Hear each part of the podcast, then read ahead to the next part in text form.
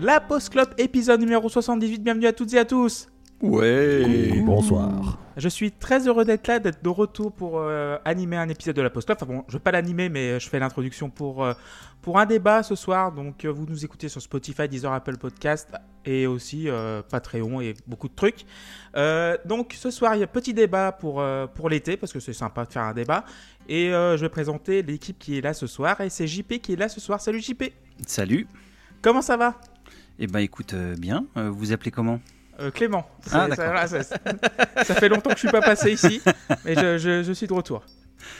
Euh, ça va sinon? Ouais Bah oui, oui, ça va très bien, ça va très bien. Bientôt en vacances, en... d'ici euh, un petit mois, mais euh, à peu près, un peu moins. Et puis, euh, non, mais là, ça va. Il y a eu deux, deux gros mois euh, compliqués, mais euh, ça se calme un peu là. Ok, JP, et nous avons Seb aussi avec nous. Salut Seb, Salut. comment vas-tu? Mieux. Mieux Ouais. Euh, Oui, Racontez-moi moi, un peu parce que ça sept, fait trois euh, mois que j'étais pas sept là. Donc mois euh, compliqués, moi. c'est- sept mois compliqués déjà. Oh là. 7 mois compliqués. Là, je suis en vacances. Ouf. Ça, ça, va, ça va mieux. Et nous avons ce soir euh, l'animateur du débat de ce soir, évidemment, Loïs. Comment vas-tu, Loïs? Oui, bonsoir. Bon, ça va pas mal. Euh, je réédite euh, mes positions très franches concernant mon, mon intégration dans la team hiver. Euh, voilà, je militerai pour que l'hiver soit tout le temps, qu'il fasse tout le temps froid. L'automne ou le printemps, à la limite. Écoutez, nous, nous sommes prêts à créer des alliances. Voilà. Nous ne sommes pas fermés. La coalition. La La- coalition nous sommes prêts à créer une coalition. Mais sinon, je, je suis dans la même team aussi. hein. Que- Mais en- encore que là, en- au printemps, il a fait 42 degrés en France. Parce Ouais, que c'est oui. début juin. Et euh, Oui. l'été, c'était le 21 juin. Enfin bon, on chipote. Enfin, bref.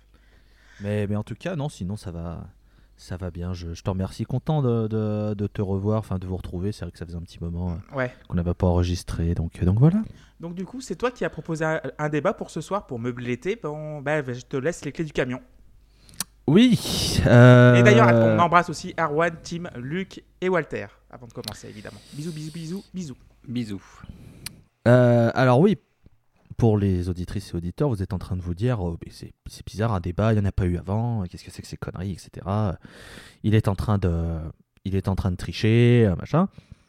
Euh, le truc, c'est que déjà, euh, ça faisait un moment qu'on n'enregistrait pas parce que des problèmes de planning, des gens qui votent oui mais qui viennent pas aux enregistrements, des changements de dernière minute, des machins, des trucs font que l'épisode 78 qui était prévu n'est toujours pas fait et euh, que ça nous a tous un petit peu euh, brisé les noyaux pour rester euh, mi-poli, mi-vulgaire.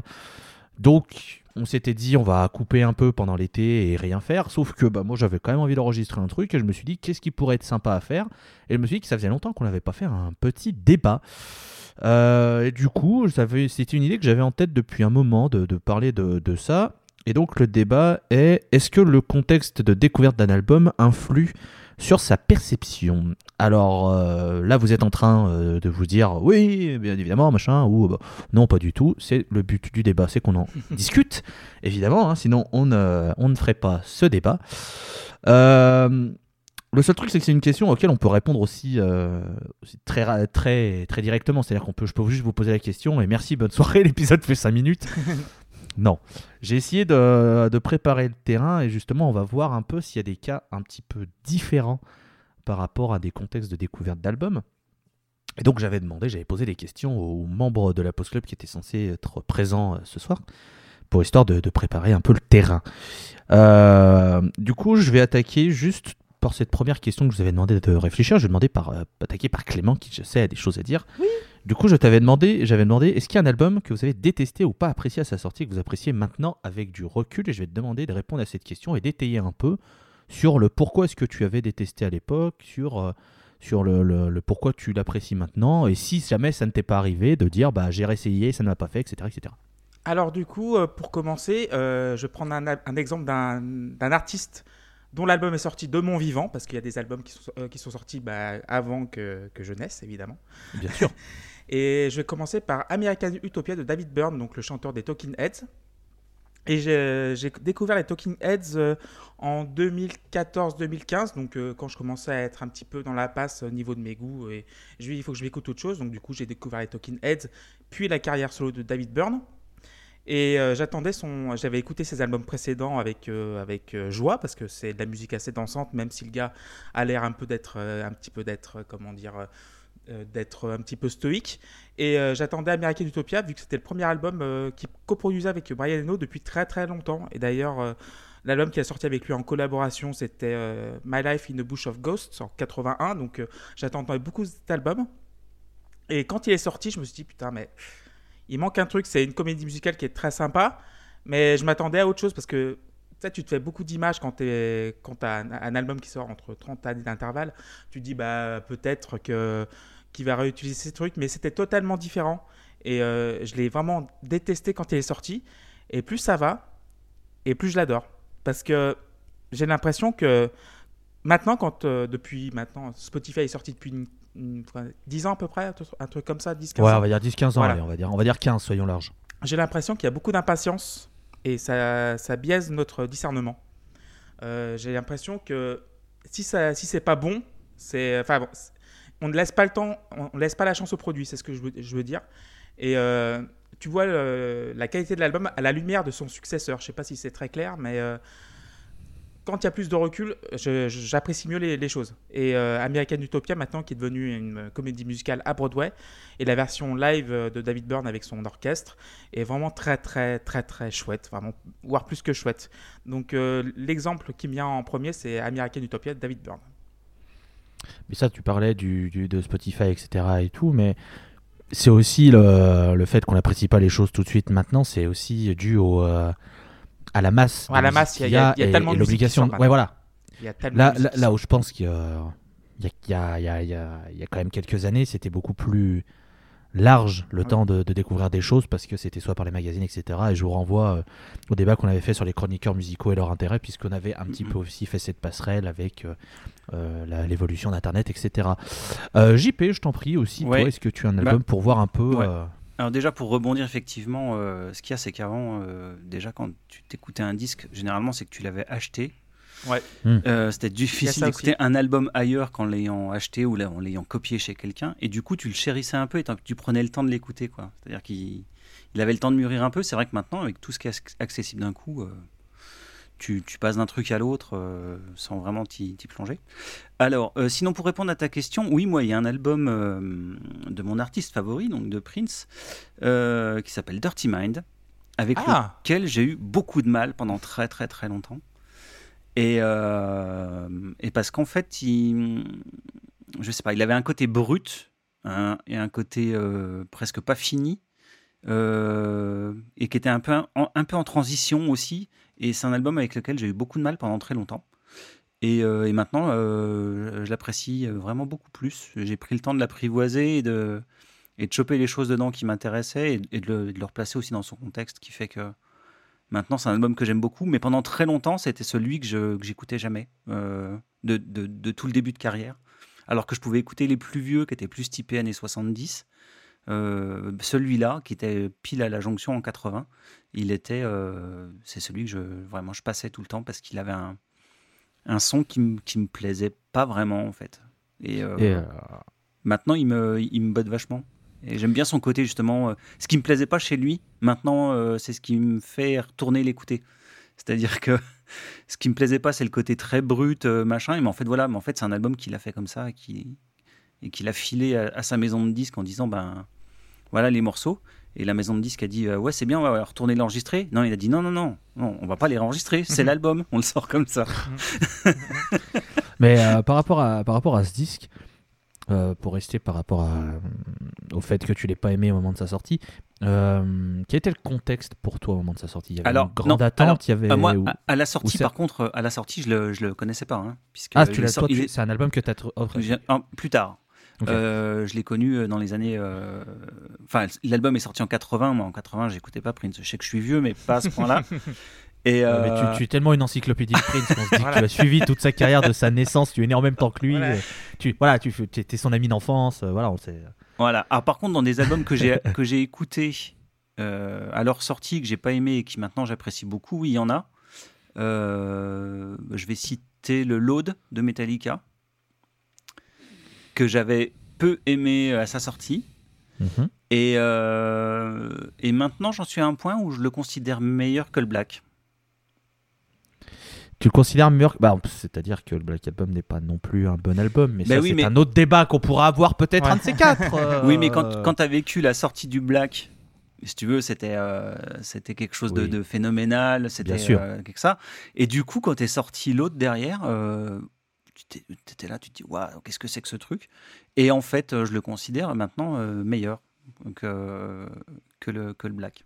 Donc, euh, Il y a peut-être aussi Voilà. le fait de ne pas être matraqué aussi, de peut-être euh, quand, euh, quand un album est très matraqué, même si les chansons sont magnifiques, n'importe quelle, hein, ça peut être Dark Side of the Moon de, de Pink Floyd, ça peut être Back in Black d'ACDC, ça peut être bah, Black Album de, de, Metallica, de Metallica. Il y a des albums qui sont tellement tabassés qu'à qu'à la fin tu dis bah lui est peut-être meilleur parce que ça fait longtemps que je l'ai pas entendu et je l'écoute moins. Oui, non, mais c'est surtout que dans le Black, il y a plein de, en fait, il y a plein de trucs qui vont pas, quoi. Et, je trouve qu'il y a moins de, pro- il y a moins de problèmes dans le load. Et euh, voilà. Donc, ça, voilà, cet album-là. Euh, Seb, euh, du coup, j'avais j'avais demandé donc aux deux autres un album que euh, tu n'avais pas aimé euh, lors de ta découverte et que tu apprécies. euh, parce qu'on sait en plus, cette question, elle te va, elle te va bien puisque tu es quelqu'un qui l'a répété plusieurs fois. Tu n'abandonnes jamais en musique et donc je Oui. suppose que tu as pas mal d'exemples d'albums que tu n'as pas aimé au premier abord et que tu as laissé euh, mûrir et que euh, tu- Ouais. Toute la, dis- toute la Ah, discographie Yes. ouais. Je l'avais noté, euh, j'avais noté plein de trucs et puis lac- laconiquement à la fin et plus simplement la totalité de la carrière de Yes. Mais bon, euh, Clément et et JP me connaissent bien. Euh, oui, oui, oui.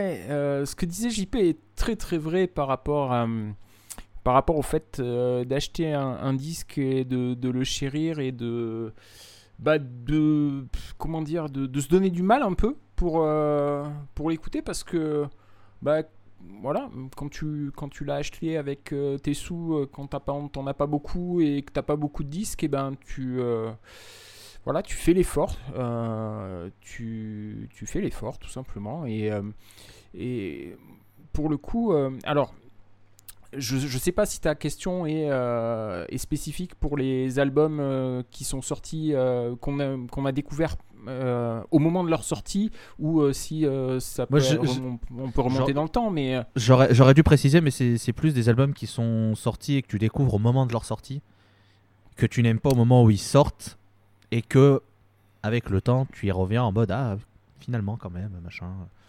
Pour voir justement Euh. si, sur le contexte du moment de la sortie, il y a quelque chose qui faisait que, que quelques années plus Alors, tard, oui. tu vois, voilà, c'est- dans Oui, ce sens-là que j'essaie j'allais le- partir sur, euh, sur, euh, sur les albums euh, de, de il y a très très loin euh, que euh, d'avant que je naisse. Euh, mais peut-être on en parlera après. Mais là, très clairement, pour répondre à ta question, ça m'est arrivé il y a très très peu de temps. Le dernier album d'Alain Souchon qui s'appelle Am 50s, quand il est sorti en 2019, je crois, je l'ai écouté et je l'ai trouvé nul, complètement. Mais ça m'est, euh, il m'est complètement passé à côté. Je me suis dit euh, que voilà, que c'était euh, qu'il n'y avait rien de nouveau, que c'était toujours, euh, toujours la même chose, qu'il n'y avait pas d'effort, pas de mélodie, qu'il chantait mal, machin, etc. Ah, le dandy mélancolique Alain Souchon. Ça, c'est ça, c'est Et- toujours la- l'angle de la presse, j'ai l'impression. Et, et je l'ai réécouté le, genre le mois dernier, et je me suis fait waouh Mais en fait, il est fabuleux. Et, et je, par contre, je ne saurais pas t'expliquer pourquoi. Pourquoi, euh, quand il est sorti, je ne l'ai pas aimé. Et pourquoi là, euh, bah là, il y y a les étoiles qui se sont alignées pour que, pour que je le trouve euh, super, quoi. Et, et- et du coup, c'est assez, euh, embêtant parce que tu, peux, tu peux juger un truc en te disant que, qu'en fait, ça, ça te plaît pas, que c'est tout pourri, et c'est juste pas le bon moment en fait pour toi. Et à un autre moment, bah, tu vas, tu vas l'apprécier et, beaucoup l'aimer, c'est bizarre. Ferme les yeux, vois un ballon qui s'ennuie sur la plage du Crotoy. Des gens qui rient, ils ont un petit peu froid. Ces gens de Paris sur la plage du Crotoy, en face de Saint-Valery les premiers baisers sages qui rendent fiers dans les cabines de plage. Derrière.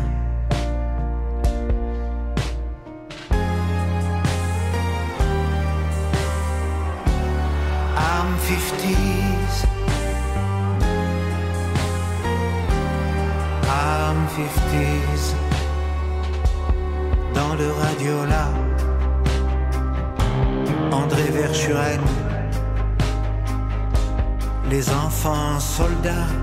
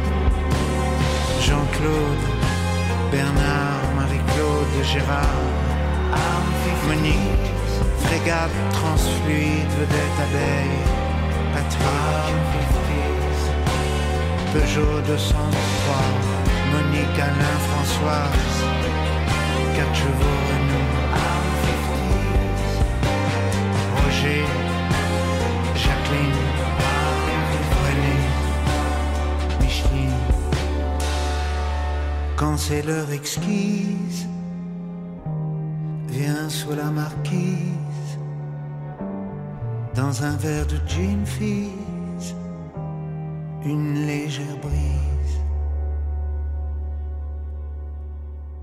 Bon, je vais du coup aussi répondre un peu à, la- cette question parce que ce serait quand même dommage que je je parle pas sur ce coup-là. Mais alors, je l'ai pas. euh, c'est pas un album que j'apprécie spécialement, mais c'est un album que je déteste plus. Et c'est euh, l'avant-dernier album de Ghost qui s'appelle Prequel, qui est un album que j'ai détesté à sa sortie, que j'ai trouvé mais nul, véritablement euh, à chier et tout. Et Quoi, genre trop long, trop. euh, non, c'était sur les idées de composition et Ok. La Je direction pas, je- artistique, ouais. Ouais, voilà, je trouvais vraiment l'album pas du tout. Pas. Enfin, je trouvais que tout, tout ce qui faisait le grain de Ghost sur l'album précédent qui était Meliora et ce qu'il y avait avant, euh, il y avait- il y avait un truc qui marchait et là je trouvais que ça marchait pas du tout et que. Je sais pas, il flottait comme une espèce de, de pilote automatique qui me plaisait pas. Et euh, est sorti leur dernier album en date au moment d'enregistre qui est Impera. Et en réécoutant Prequel, j'ai fait. Ah non, il est quand même pas mal. C'est ça, à la, à la lumière des autres albums, tu peux découvrir Ah des ouais. meilleurs trucs. Et, Oui. et, et, et c'est pas et Préquel n'est pas un album que je, je, je- je vais dire que j'adore, mais disons que je le tolère bien plus. Aussi en partie parce qu'Impera est produit et mixé avec le cul, mais ça, Hmm. bon, euh, je- je- ils sont les mecs, ils ont été 5 et ils ont fait un truc. j'ai- Enfin, ça, bref, c'est un débat. Et du coup, je me dis, euh, est-ce que aussi à l'époque, j'étais pas trop biaisé par euh, l'attente que je m'étais créée par rapport à, à cet album? Parce qu'en plus, le premier single avait été très très bon. Donc il y a ce côté vraiment euh, excitation qui monte, etc. Et C'était Rats, hein, c'était Rats, tout à Mm. fait, que je trouve vraiment fou. Je trouve que c'est vraiment un très bon single. Donc voilà, c'est aussi ce côté. Est-ce que euh, voilà, euh, sur ce coup-là, j'ai pas été euh, trop dans le- la surattente par rapport en plus aux productions précédentes qui étaient vraiment de très grande qualité et que du coup j'avais mis mon curseur trop haut et que forcément il pouvait pas être atteint et que j'étais forcément déçu. Donc du coup, c'est vrai que c'est bien d'avoir un album qui est sorti derrière et qui a complètement baissé les attentes, ce qui fait que du coup, bah, j'ai pu rehausser un peu plus sur Mhm. côté euh, sur euh, sur Prequel et me rendre compte que finalement, bon bah, ça va, l'album est pas si euh, pas si euh, horrible que ça. Mais ça, me- voilà, ça, ça- là où ça vient sur le sur le côté débat, c'est que là, je me suis imaginé vraiment avoir du coup avoir ce contexte-là précis de hype. Mhm. Mais je me dis que le côté contexte aussi, il n'a pas forcément juste à attendre avec la hype. Ça peut être un, un contexte, euh, un contexte personnel, c'est-à-dire euh, une situation positive qui fait qu'un album euh, arrive au bon moment et est génial. Et au final, deux trois mois après, on se rend compte qu'il est moins bien. D'ailleurs, je vous demanderai si jamais il y a des albums que vous trouvez moins bons que lors de la première écoute. Donc, Oui. je sais pas si je vous l'avais demandé ça en avance. Euh, non, mais si, on a des- pas demandé, mais. Il y Ah, il y a des idées qui nous viennent en tête direct. quoi. Ouais, ouais. mais Au- Au niveau du contexte, tu as aussi le... les recommandations. Bien Je sûr, trouve ça horrible, les recommandations. Euh, et. euh, euh, co- comment dire L'album de, de Steven Wilson qui s'appelle The Raven That Refused to Sing, je me souviens, c'est notre ami Julien JP Clément, Ouais. notre, euh, voilà, vous le remettez, qui me l'avait fait écouter chez moi. Et je l'avais écouté, mais j'avais trouvé ça médin nul. ouais. Et va savoir pourquoi, euh, quelques années après, je le remets et bim, Ouais, parce que il me, il, il me saute à la gueule et, euh, et je le trouve fabuleux. Alors c'est pas mon préféré de Steven Wilson, mais euh, je le trouve, je le trouve exceptionnel. parce que c'est aussi, t'as ce côté genre, si je l'aime pas, je vais peut-être décevoir mon pote aussi. Enfin bon, il y a un truc tellement un peu pervers là-dessus, je pense qu'il y a ça aussi. Ouais, alors moi quand c'est JP, j'en ai rien à foutre. hein, suis- En même temps, t'as dit ton Ah, pote, et Flying vous êtes pas pote. Donc, euh, non, mais c'est rigolo, c'est rigolo parce que euh, voilà, avec, euh, avec mes, mes, deux, mes deux camarades de Lunéar, on, on- on discute beaucoup, on se conseille beaucoup de choses et tous les deux ils adorent un truc qui s'appelle Flying Colors. Euh, et ils m'ont dit Ah, il faut que t'écoutes, il faut que t'écoutes, il faut que t'écoutes, c'est génial, c'est machin. Moi j'ai trouvé ça, mais. euh, pff, alors, c'est pas nul, hein, c'est bien fait, etc. Mais j'ai rien trouvé qui me plaisait euh, là-dedans et. euh, et si je veux, je veux être méchant, euh, je dirais que c'est des gars qui font du néoprog euh, 40 ans après. et 40 ans trop tard, du coup. et, et voilà, moi j'ai rien trouvé d'inventif. Ouais, mais c'est parce que c'est parce que t'as un grief sur le batteur, c'est pour ça. ouais, Ouais, c'est mais ce que alors- j'allais dire, c'est le groupe de Portnoy. ouais. Ah, c'est Portnoy, Je, ah, je bah, je-. Jean- Jean-Philippe, soyons honnêtes, je l'ai reconnu à son jeu. Je savais pas que c'était lui. Et je, je t'ai posé la question est-ce que c'est bien Et c'est pas Portnoy par hasard? Si, bah oui, bien sûr, il fout de la double grosse caisse partout euh, sans réfléchir. C'est Portnoy, évidemment. Bref. Et, euh, et voilà. Et, euh, et donc, ce contexte de, de recommandation, il est, il est gênant aussi parce que. euh, tu peux t'attendre à un truc vachement bien parce qu'on t'a dit Hey, Ouais, tu vas aimer, c'est tu- super, tu c'est vas aimer, super, c'est Tu vas fabuleux aimer, c'est et puis super. tu écoutes et tu dis ouais bof en fait et Bah, euh, ouais. Il y, a- il y a aussi autre chose, c'est le, les, les attentes que tu te fais toi-même en fait sur le disque. Ouais. C'est-à-dire euh, ou, ou un, un- un artiste qui va aller dans une sûr. direction que t'as pas envie ou t'as pas envie d'aller quoi. Toi en tant qu'auditeur. Mm. Et euh, ben, le- en fait, euh, l'artiste, il en a un peu rien à foutre, il fait un peu ce qu'il veut. mais, euh, mais du coup, toi, euh, t'es es dans une attente de quelque chose et, et tu l'as pas. Et du coup, Ouais, t'es- t'es frustré. Et, et justement, c'est ce qui permet, avec le recul, des fois de retomber sur ces disques-là et de se dire Ah ouais, mais en fait, il était bien ce disque. Mais maintenant, ouais mais ju- justement moi c'est un truc que je que j'aime bien le fait que de ne pas savoir à quoi m'attendre avec un artiste. Et au contraire quand un, un artiste commence à, ronronner à toujours faire la même chose et je vais redire encore une fois je sais pas si je l'ai dit ici mais je l'ai dit plein de fois euh, partout que ça fait euh, ça va faire combien de temps maintenant Euh, 15 ans que Marillion euh, fait toujours la même chose en boucle et que c'est chiant Bah oui, si on, je l'ai forcément dit dans, dans l'épisode euh, sur euh, Fred of Sunlight, mais euh, c'était un groupe qui n'arrêtait pas d'innover, qui n'arrêtait pas de faire des, des choses différentes d'un album à l'autre. Et là, maintenant, ça fait 15 ans qu'ils ont le même producteur et 15 ans qu'ils font toujours la même chose. Et euh, bah voilà, je mets un disque de Marillion, je sais exactement à quoi m'attendre et je suis déçu systématiquement. Ah, c'est un groupe de fanservice, quoi, à peu près. Ouais, ouais, même. pff, pff, ouais, c'est ça. C'est, euh, on a notre base de fans, on veut plus se faire chier, on fait la musique qu'ils aiment et euh, voilà. Mais par exemple, euh, pour revenir sur les albums, j'ai l'impression qu'un album, en fait, il s'inscrit dans un catalogue d'une œuvre complète. Euh, tu peux pas prendre un album tout seul. Il faut toujours le contexte du précédent et du suivant. Et dans, mais j'imagine par exemple euh, les fans de Rush quand, quand les années 80 sont arrivés, genre putain, il y a plus de, a plus de batterie, il y a plus de batterie euh, acoustique, il y a des synthés de partout.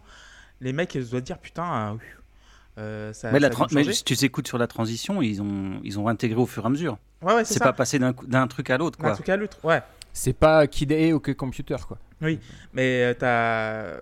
moi, j'ai- j'aime beaucoup quand, euh, par exemple, il y a aussi un, il y a un petit caillou dans la chaussure des, des fans de, des Foo Fighters. euh, par exemple, Medicine at, à Midnight, par exemple. Je sais que Loïs ne l'a pas trop apprécié, c'est pour ça que je vais le lancer là-dessus. Euh, moi, je l'adore euh, parce que Foo- les Foo Fighters ont fait un truc euh, dont je m'attendais pas, quoi. Genre, ils sont partis dans un truc pas, pas, pas pop-pop, mais genre un truc euh, plus dansant. Et c'était la progression naturelle euh, bah, d'à partir de Concrete and Gold. euh, je me suis attendu à un album un petit peu plus rock, mais pas si, pas, euh, pas si rock que ça, et ça m'a vraiment beaucoup plu. Le problème de Medicine at Midnight, selon moi, c'est que c'est un album qui, qui n'est pas original. Dans le Ah ouais, sens où il y a plein, en fait, il y a plein de trucs où Il y a tu plein dis, de mais Tu il y a plein de, ah ouais, ok, il y a plein. En fait, en- et en fait, en soi, en- enfin, il y, a des, quand- il y a des groupes. Non, mais surtout, il y a, il y a des groupes. J'ai envie de dire, de toute façon, ils peuvent faire ce qu'ils veulent, ils vendront. Ah oui, oui, c'est sûr. les, les Foo Fi- enfin, ils vendront slash ils auront des millions d'écoutes. Les Foo Fighters, ils peuvent de- demain, enfin, Ouais, s'il y avait eu malheur- s'il y avait eu Taylor Hawkins, demain ils sortaient un album de 10 chansons de polka, bah, les gens auraient écouté 10 chan- un album de 10 chansons de polka. Mais c'est un groupe qui est ancré. Maintenant, c'est sûr que pour les gros artistes, ils, ils- ils ont tellement de certaines entre guillemets légitimités, un certain public tellement euh, tellement solide qu'ils ils, ils on auront par- toujours pour les, les défendre, etc. Et du coup après. euh, ils s'en foutent. Midnight, euh, ils ont fait, ils ont fait un album plus dansant. Pour moi, ça a pas marché de ouf et je le trouve pas extraordinaire. C'est pas l'album raté, mais il est pas ouf. Mais après, euh, Hmm. peut-être, mais, mais c'est un bon exemple dans le sens où peut-être que dans 10 ans, si jamais avec euh, d'autres écoutes de trucs euh, à droite, à gauche, etc., peut-être qu'en revenant dessus, je serais. C'est quand même pas si mal, tu vois. Et par exemple, on parlait des, des artistes aussi, bah, on parlait de Coldplay euh, l'année- dernière. Ils font 4 stades de France alors qu'ils sortent des albums un peu tout pourris. C'est... Donc, ce que tu disais, genre, qu'ils peuvent sortir n'importe quoi, il y a, y a peut-être presque 300 000 personnes qui vont les voir. Quoi. Donc, maintenant, l'album sert de prétexte, même si, euh, voilà, genre, quand tu- maintenant, c'est vraiment du fan service. Si, tu, tu vas pas dans le sens des fans, surtout en plus avec Spotify et, toute, euh, toute la malade de plateformes qui existent, il faut que tu te, ouais, il faut que tu gardes ta base. Faut pas que tu t'éloignes trop de ton, de ton, ton sérail euh, artistique.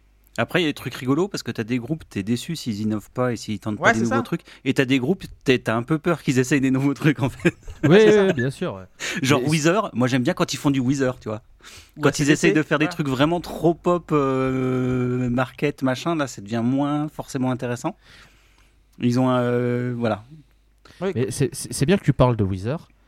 Parce que vous avez demandé une question et je pense que Weezer c'est typiquement le genre d'artiste où à mon avis ça peut il peut y avoir des gens qui peuvent répondre à cette question. Alors peut-être toi JP mais ce sera peut-être sur un autre artiste. Je vous avais demandé euh, de penser à un album que vous vous appréciez dans une... et qui est peu apprécié par les gens. Hmm. et pour savoir justement si c'est un- pour, pour savoir si cet album c'est un album que vous avez découvert à sa sortie ou si c'est un album que vous avez découvert après et c'est en creusant que vous avez vu que vous êtes euh, vous n'êtes pas dans le, le, le- le- club de ceux qui n'aiment pas cet album, mais que vous, vous l'appréciez. Donc, euh, je demandais euh, d'abord à Seb, et on fera un Eh ben, petit moi, j'ai tour. euh, deux albums je qui prie. vont faire plaisir à, à Jean-Philippe et à Clément, qui n'aiment pas du tout ces deux albums-là, et que moi, je les aime beaucoup. J'ai très peur, j'ai très peur. Non, non, il y a Chanson pour les pieds de Jean-Jacques Oh non, Goldman. elle est nulle. Oh, elle est nulle. Oh, s'il te plaît, s'il te plaît. Voilà, Euh, moi je l'aime Ah, quelle beaucoup. horreur. Oh là là, putain. Et Eh ben, attention, tu sauves et- un titre, et- il faut sauver un Euh, titre. c'est- et- c'est tout. Vas-y, vas-y. Et Boss Sides de Phil Collins, que j'adore aussi. et- Ah, mais tu vois, c'est par exemple, c'est un album que j'aimais bien au début, maintenant je l'aime de moins en moins. Ah bah, ça sera ah, Alors, restons là-dessus. Qu'est-ce qui fait que, au fil de- des écoutes, tu l'apprécies moins, euh, Clément Ah, parce qu'il est. C'est Collins qui est tout seul et euh, l'intention est bonne. hein. Mais quand tu entends les premiers albums de Collins, euh, Face Value, I Love Be Going et même But Seriously, euh, les synthés poète poète, non. mais du, coup, Ouais, mais, mais du coup, qu'est-ce qui fait que tu l'aimais au début? Est-ce que tu saurais expliquer au moment de sa sortie qu'est-ce qui a fait que tu dis putain il est cool? Bah parce que quand j'ai découvert, j'avais peut-être euh, 14, Parce 15 qu'il a ans. lu sur Wikipédia que c'était des instruments MIDI et du Non, coup ça lui a arrête. pourri le truc. Non. Non, euh, non, quand Alors que t'as pas besoin de le lire, suffit d'écouter. hein. Ouais, c'est voilà, c'est ça. Ah, mais c'est ça en plus. Euh, Ouais, mais il était naïf, il est enfin naïf, euh, candide. Oui, oui, Euh, Candide, euh, c'est vrai qu'il est très et, candide. euh, et du coup, bah, il a plu, il a, il a, voilà, il avait gardé son âme d'enfant, il a aimé ce que, ce qu'on lui a donné, et puis euh, après, il est devenu Gronchon, Voilà, ça. Papy Bah, Ronchon. c'est ça. Et bizarrement, C'est, le même problème avec le, le Goldman, hein, finalement. Mais pas... Oui, mais, mais moi j'aime bien. Je trouve que ça leur donne une. Euh, désolé Clément. Je vas-y. Euh, ça leur donne une, euh, personnalité assez unique en fait. Et un, un Oui, album si, comme si Both mal Sides, enregistré, c'est une personnalité assez unique, je suis d'accord. Alors, euh, ta gueule. Et euh, c'est pas, c'est pas mal enregistré. C'est mal mixé et enregistré avec des sons de merde. différemment. Et, et ça, synthé, lui- ça ça. lui donne. Une- enfin, Both Sides, il n'y a pas deux albums. Il n'y a pas un, pardon, il y a pas un autre album euh, comme ça au monde. Bah, je sais pas, Voilà. mais par exemple, euh, ben- j'ai- j'ai découvert Buff Side euh, quand j'avais 14-15 ans, et en plus, euh, voilà, tu te dis, ah putain, c'est génial. Et euh, donc, tu as 20 ans d'écoute derrière. Après, genre, tu écoutes de, de la musique de 15 à 35 Comment ans. ça? Bah, Tu l'as découvert si tard? Bah oui, à peu Tu près. l'as pas, dé- tu l'as pas découvert à sa sortie? Bah, je- 93, c'est un peu, j'étais un peu jeune euh, en 93. Ah ouais? Ah bah ouais, ah bah zut. Et euh, il y a, il y a 5-6 chansons que j'aimais beaucoup. Et le reste, euh, en fonction des écoutes et après, euh, à la lumière des autres albums avant, et même euh, genre Dancing to the Light que j'aime beaucoup, c'est il est trop long. Et on a le problème, euh, évidemment, euh, je le dis dans un autre podcast, euh, dans les années 90, il faut remplir le CD. Et on- il y a le problème inhérent, genre il faut faire 70 minutes de chansons alors que t'es- pas, t'es pas obligé. Il fait pas 70 minutes. Il fait quoi, 64 Non, en 60 temps ressenti, il fait 2h30. 63. 63, voilà, il fait 63 minutes, mais il est long. Mais fumez-le, mais fumez-le, quoi. C'est pas possible. Voilà. Excusez-moi, j'étais en train de, De boire. Baillé. Non, je, je Ah, buvais, je buvais. Ah zut. C'est une petite bouteille qui est là. Euh, non, je, je reviens sur toi. euh, du coup, Seb, donc c'est des albums que toi t'apprécies alors que les, les- voilà, le, c'est, c'est- Moi j'ai gardé mon âme d'enfant, moi. tu vois. ouais, mais alors pour pour ces deux albums, c'est des albums que tu as découverts à leur sortie ou plus tard? Oui, à la sortie. Ah, Ok. toi, oui, tu as découvert à la sortie. Donc- Oui, parce que moi je suis vieux. Eh, attends, euh, oh. Enfin, B- Both Sides c'est 93 euh, et Chanson pour les pieds c'est 2001. Bon, ça, ouais. Mais du coup, ma question c'est, euh, est-ce que tu saurais dire qu'est-ce qui fait que tu aimes ces albums? Les chansons? Non, mais d'accord. non, non, mais oui, c'est une bonne réponse. Mais je veux dire, est-ce que euh, est-ce que tu as un souvenir de du moment de la découverte de ces albums? Est-ce que ça a été instantané ou est-ce qu'il a fallu plusieurs écoutes et que cet album grandisse en toi? Euh, Both Sides, euh, Both Sides, je suis, j'ai fait une, c'est parti très très haut, puis euh, c'est redescendu euh, parce qu'il y avait des morceaux qui étaient très très lents. Ouais, oui, Mais il y a- oui. très très lents et très très très mélancolique, très triste. Euh, c'est un, un album qui a été écrit après le deuxième divorce de, de Phil Collins, donc euh, voilà, c'est pas youpi tralala. Alors son premier lui a bien réussi par contre Face Value il est hautement plus rythmé et mieux.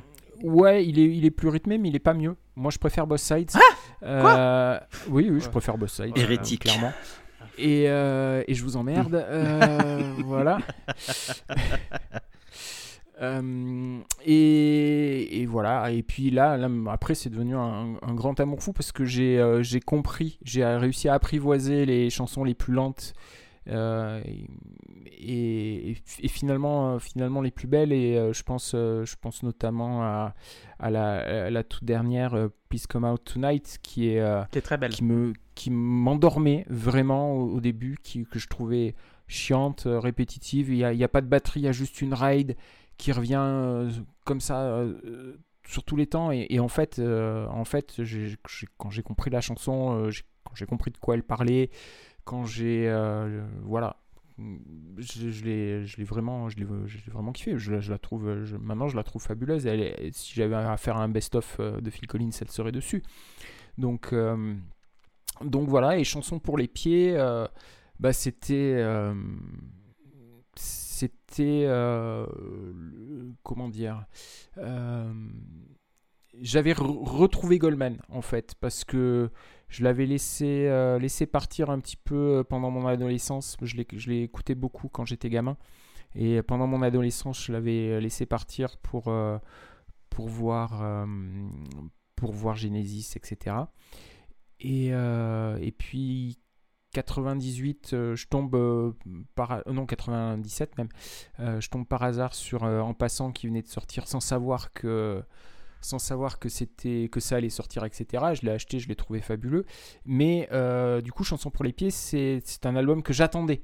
Euh, je savais qu'il allait sortir, j'étais j'étais très très impatient. On avait eu les maquettes de, de la chanson ensemble avant qui avaient fuité, etc. Mais la Et, maquette, euh, c'est celle qui est sur le disque, du coup.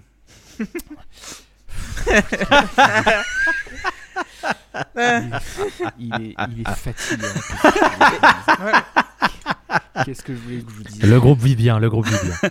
Ah là là, putain, quand- quand je pense, non mais le pire c'est que le pire, le pire c'est que c'est même pas un copain, c'est un ami. C'est- c'est avec. putain. Et pourquoi aussi la raison du prélude de tourner les violons deux minutes avant? Il y a, il y a de la guimbarde, pourquoi? Je sais pas. euh, Euh, parce que je pense que ça lui faisait plaisir, tout simplement.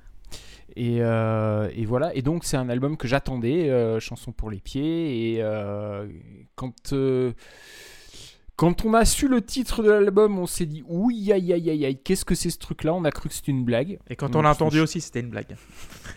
et, euh, et euh, voilà, et quand on a entendu certaines chansons, euh, c'est fou, c'est compliqué.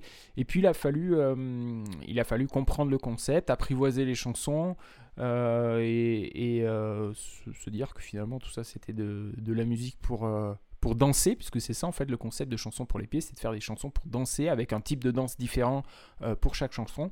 Même si, euh, pour rester dans le concept des pieds, euh, il y a certains thèmes qui rentrent au chausse-pied dans le concept, mais, mais, mais voilà, c'est c'est pas le meilleur album de Jean-Jacques, on est, on est d'accord, mais c'est un album que j'aime beaucoup et parce que.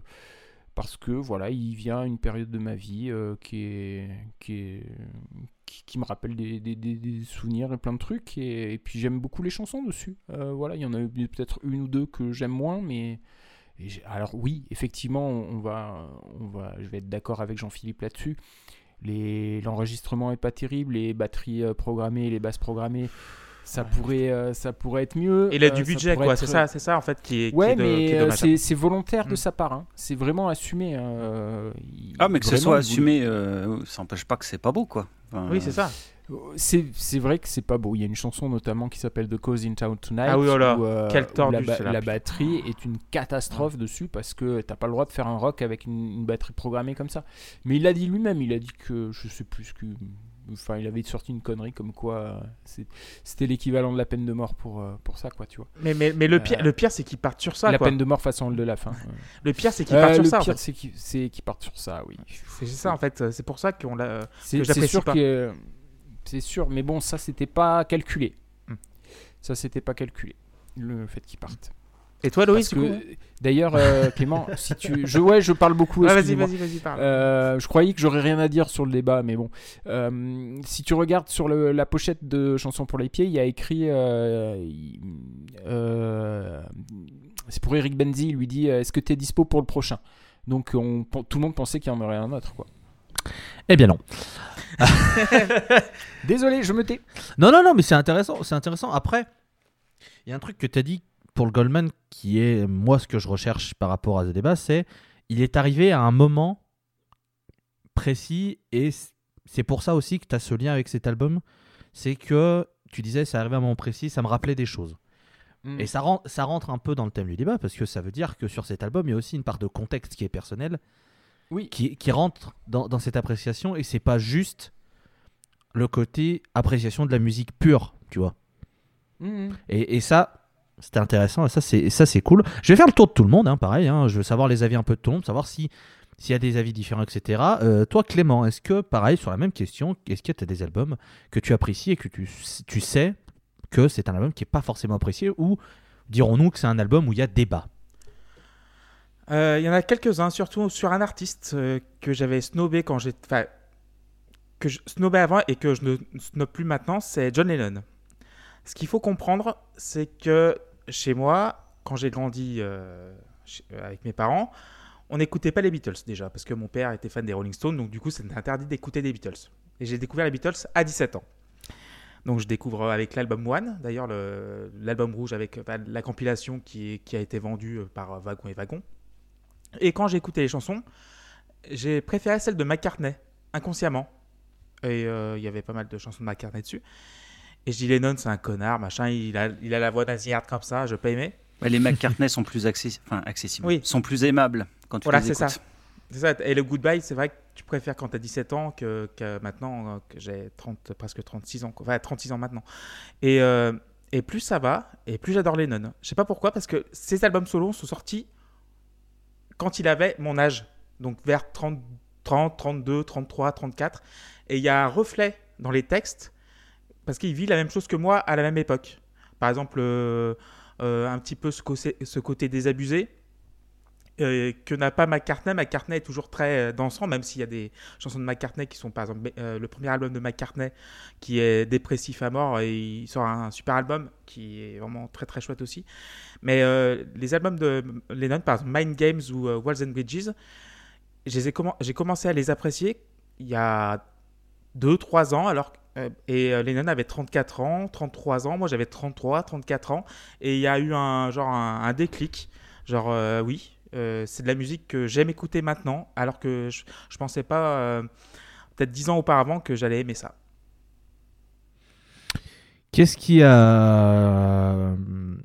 Est-ce qu'il y a- Enfin, tu parlais un peu voilà, du, du, fait que c'est en grandissant, que ta propre vie, etc. Mais c'est, est-ce que ça, ça joue aussi avec le fait que tu as découvert d'autres choses à côté qui ont Oui. pu mettre en perspective. euh, Oui, oui, il y a il y a tout bah, l'univers qui était à côté de Lennon, parce que Lennon était aussi euh, avec Eric Clapton et aussi euh, Elton John à un moment aussi. Et je me dis, Lennon, il est pas si mal que ça finalement. Et j'ai réévalué sa carrière. Euh, D'ailleurs, il fait un, dans l'album que j'aime bien, Walls and Bridges, euh, Whatever Gets Through the Night avec Elton John. Et c'était ma porte d'entrée à Elton John. Et euh, je suis revenu vers, euh, vers Lennon. Et après, je suis allé vers Harry Nilsson et tout ça. Et, euh, et ces artistes-là, dont j'avais vraiment laissé de côté, j'avais laissé de côté ça parce que j'étais très McCartney, très truc. Je dis, bah, je vais quand même tenter l'écoute. Et plus ça va, plus j'aime. Et euh, Bah, Harry Nilsson, c'est grand. hein. Voilà, c'est ça. Et euh, les, les Lennon des années 70, enfin, il y en a deux qui sont très très bien, le bah, Mind Games et Walls and Bridges. Même le premier Plastic Ono il est, Oui, il est fabuleux, le il est fabuleux.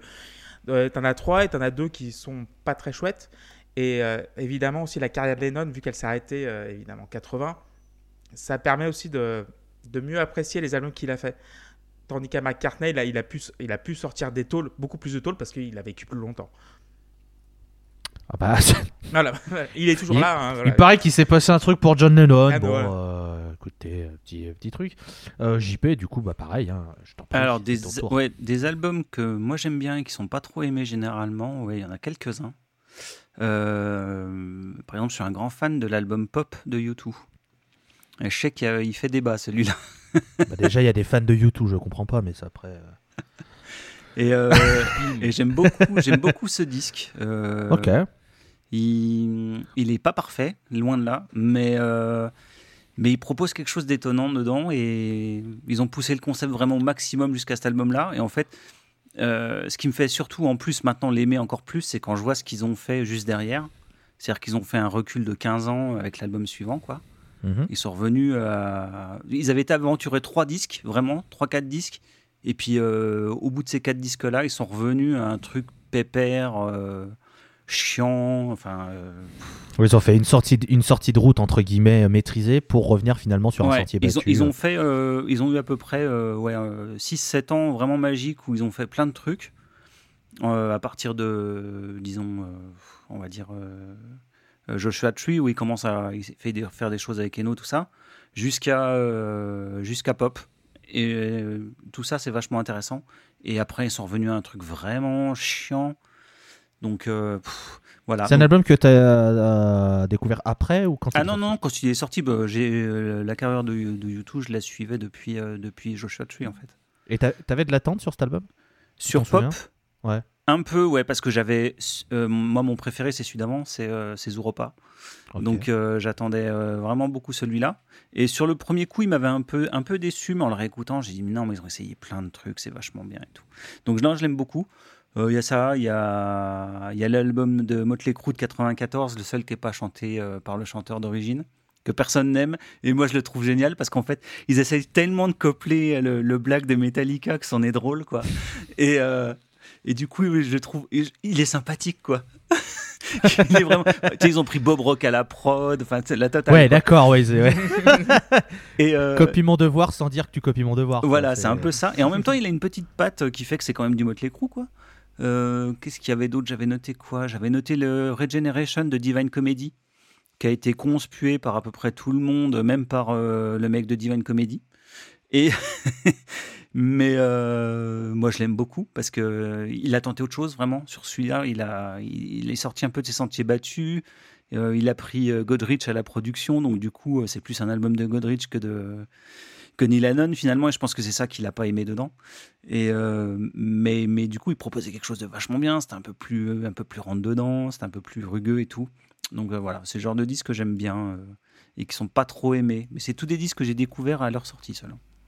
Mais il y a aussi euh, un autre exemple, c'est euh, comme un peu euh, le avec euh, Peter Gabriel et Phil Collins, c'est Van Halen avec Sammy Hagar. Parce qu'au début, c'était David euh, le chanteur qui a chanté tous les tubes avec Jump et machin. Et après, ils ont changé de chanteur et les albums se sont plus vendus que les albums avec David Roth.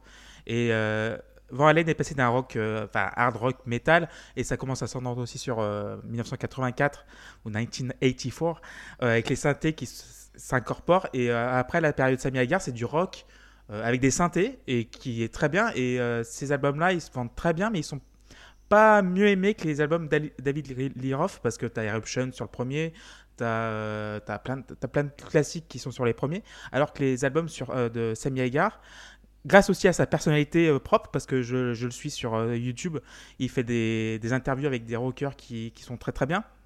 Et euh, ça m'a permis aussi d'aimer les albums euh, de Van Halen avec Sammy Hagar. Bah, Mais façon, autant les- que, ceux, celles de- que ceux de David Roth. les groupes, euh, les gros groupes où il y a eu des changements de chanteurs, de toute façon, c'est toujours le, il y, aura toujours ce débat de qui on préfère en tant que chanteur. Oui. Je pense que c'est pareil, hein, Black Sabbath, il y a ceux qui adorent la période Dio, ceux qui préfèrent quand c'est Ozzy, Euh, pareil sur Maiden, enfin, ça de toute façon, euh, ça fait partie du débat, et puis c'est pareil, c'est une question d'appréciation vocale, tout, comme, euh, tout comme pour euh, le groupe euh, Van Halen. Euh, pour en revenir sur tes albums, JP, j'essaie de, de comprendre un Mm. peu qu'est-ce qui fait que tu les aimes. Est-ce que c'est vraiment juste sur le côté, on va dire, expérimentation qui fait que tu leur trouves un charme? Ou c'est aussi quelque chose, un, un contexte d'écoute qui a fait que. Je pense pas que ce soit le contexte. Euh, je pense vraiment que c'est. J'aime bien être. euh, J'aime bien être surpris déjà par les disques que j'écoute. Euh, donc quand les mecs font pas tout à fait ce que t'attends, moi par exemple j'adore Mhm. quoi. Euh, je veux dire mes- deux musiciens préférés c'est Zappa et Prince donc euh, dans le genre tu sais pas à quoi tu vas t'attendre quand t'écoutes un disque euh, Mm.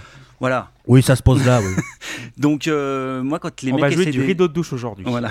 quand les mecs essayent des trucs, euh, quitte à se planter, hein, même si les albums sont pas parfaits, euh, moi ça me plaît. Ça me plaît quand ils essayent des trucs. euh, et et, euh, alors c'est pas toujours le cas. hein, il y a- il y a- il y a pas- tout à l'heure on parlait de Weezer, il y a un ou deux albums de Weezer, ils ont tenté des trucs où là j'ai dit pff, non, non, non, là non, non, non, c'est non. c'est non. Mais, mais, mais en l'occurrence, pour ceux que je t'ai cités, moi ça m'a vachement plu qu'ils fassent ça. Mm, Donc, ok. c'est- puis en plus, je trouve que les chansons, elles tenaient la route, quoi, surtout. Enfin, puis les mecs, généralement, quand ils expérimentent comme ça, euh, ils, ils essaient des choses aussi sur le mixage. Et bien, moi, je suis très fan de tout ce qui est travail du son, donc euh, forcément, ça me parle. Mais, Ah bon euh, mais voilà. Donc, euh, Bah alors ça, je découvre un truc. donc voilà. Moi, je pense que c'est plus le, le côté essayer de faire une petite sortie de route, essayer autre chose, et puis et puis proposer. voilà, proposer des choses, tenter des choses, être un peu aventuré par rapport à, à ce qu'on fait d'habitude qui me, qui me parle. C'est donc pour ça que tu adores les Rolling Stones.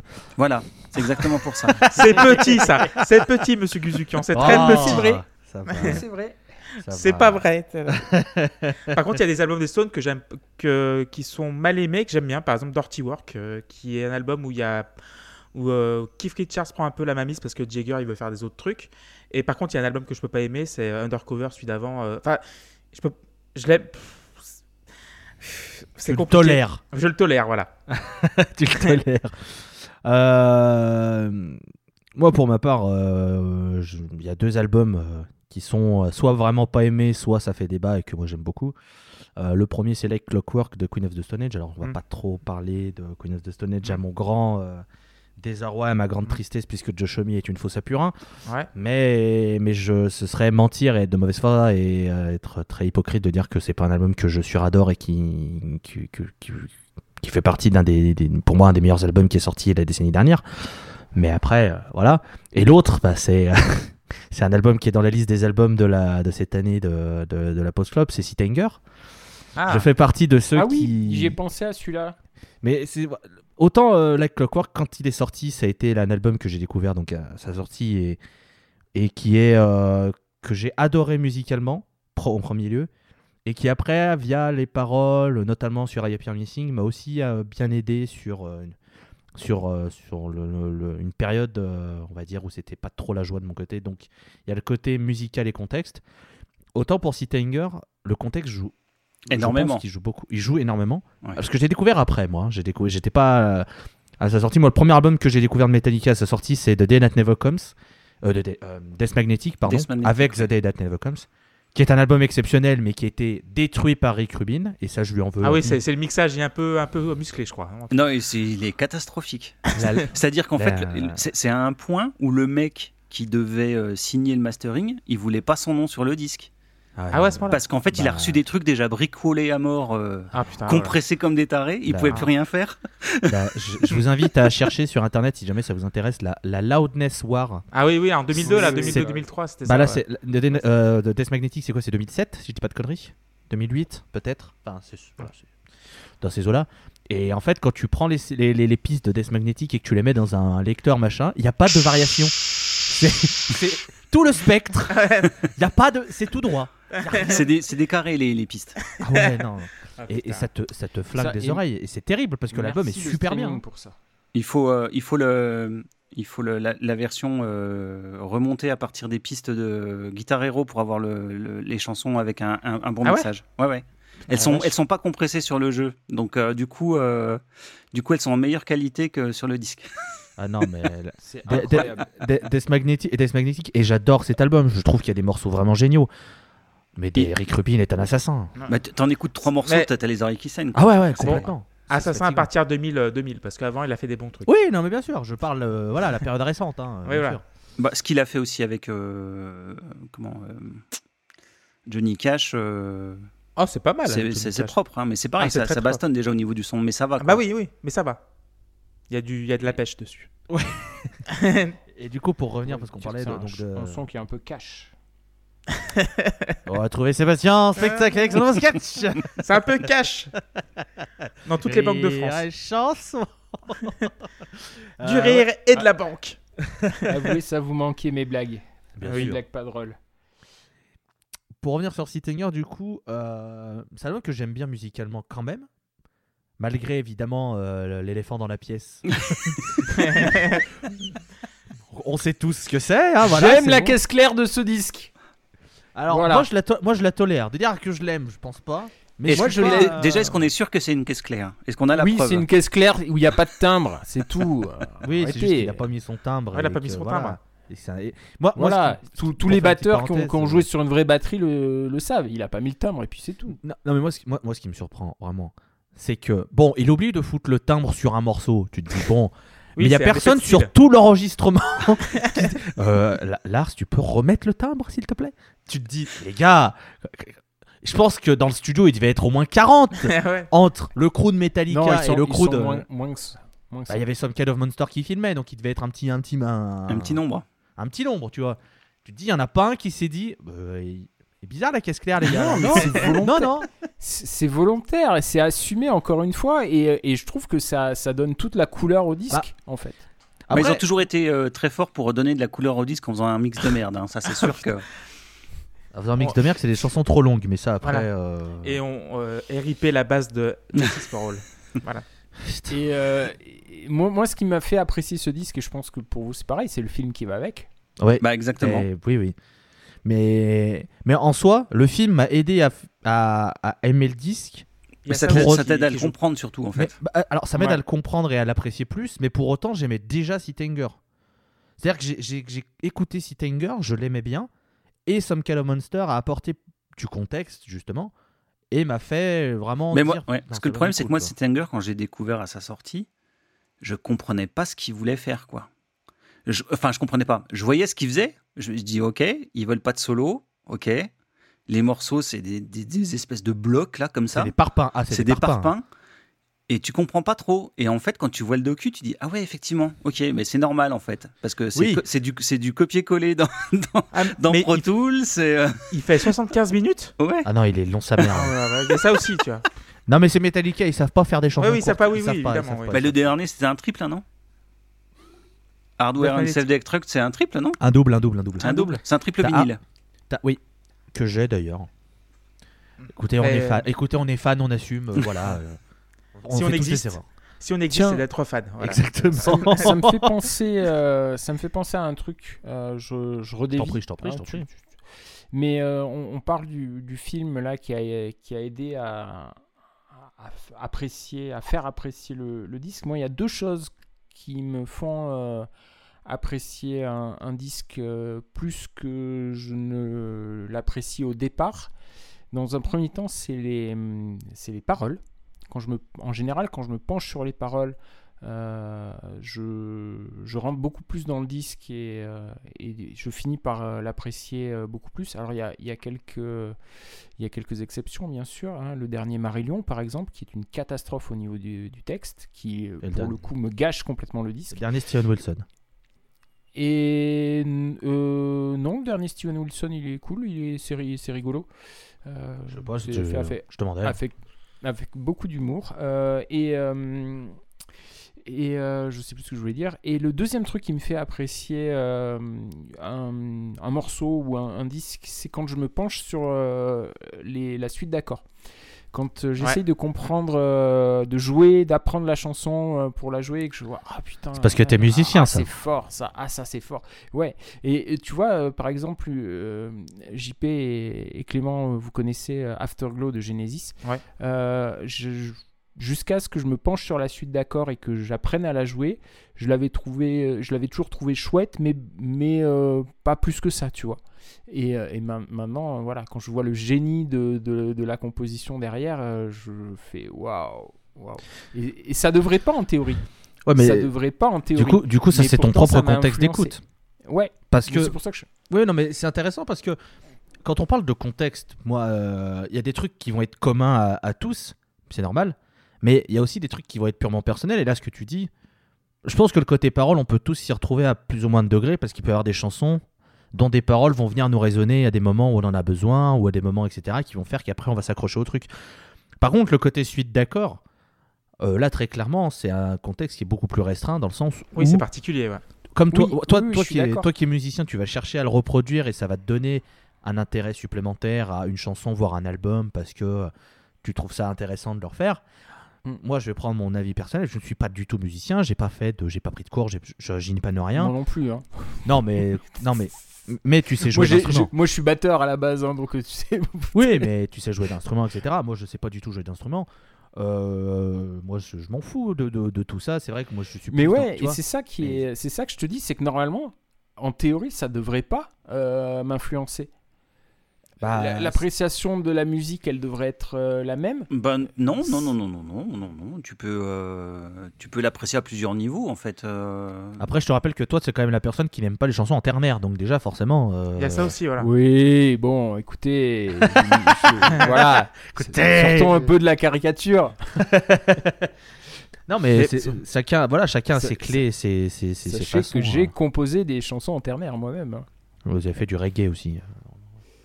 Euh, Non, c'était- ah, avec Snowcat. C'était JP avec Snowcat, pardon. C'est moi qui fais de, Ouais, la- de la non, basse. euh. Ouais, ouais, on- n'oublie pas, on n'oublie pas. mais mais d'ailleurs, c'est vrai qu'il y a des albums comme ça qui existent. Par exemple, bah, je vais revenir sur les Foo Fighters, sur Sonic Highways, qui euh, Ah bah, tout seul, euh, bien sûr. tout seul euh, en disque est bien, mais avec l'apport du documentaire qui est derrière, donc qui est passé Bah. sur HBO. Bah, le contexte La série est d'enregistrement top. quoi. voilà, la quoi. série est top, la série est top. La, la série est, vraiment superbe, tandis que l'album seul, si tu le prends tout seul, tu l'apprécies forcément moins. Bah tu Oui. l'apprécies, tu l'apprécies, Ouais, oui. tu l'apprécies plus une fois que tu as vu le documentaire. Oui, oui, c'est ça. fait, euh, Mais c'est- le- Mais si tu le prends tout seul, si le gars il a pas vu ou la meuf qui. Oh, il est qui pas mal. Il est pas mal, mais il est Il est pas. ok. il est Voilà, bah, il est il, ok. il vaut, il vaut pas celui d'avant, on est bien d'accord. hein, euh, Évidemment. Mais bon, euh, voilà, Wasting Ouais, Light, vous avez ouais, tapé voilà. fort, quoi. hein, bon, euh, Et c'est comme, euh, c'est comme toute la série des, des, des reportages de classique Classic album, oui, classique album. Ouais, qui se- permet de Album, rentrer dans les disques, ça, ouais. tu te fais waouh, bah, tout de suite, t'as- tu finis le machin, t'as qu'une seule envie, c'est de mettre le disque et de Voilà. le réécouter. Quoi. Et tu vois, j'écoutais ça, genre les backing, euh, les, les, les, les chœurs derrière, ah, je les reconnais, machin, l'instrument qui vient comme ça. En plus, dans les classiques albums, t'as toujours les mecs qui, euh, qui sont maintenant mi- multimillionnaires, qui ont les consoles, qui font 58, 58 pieds de long. Alors, on va écouter que la batterie. Et après, on va Ouais, écouter ils que. isolent les pistes. Un peu les comme, pistes. euh, comme ce que fait Rick Beato. C'est ce que j'allais dire, avec, j'allais euh, en parler. Ouais. C'est Ouais. super intéressant avec Biato, justement, quand il décortique. euh. Mm.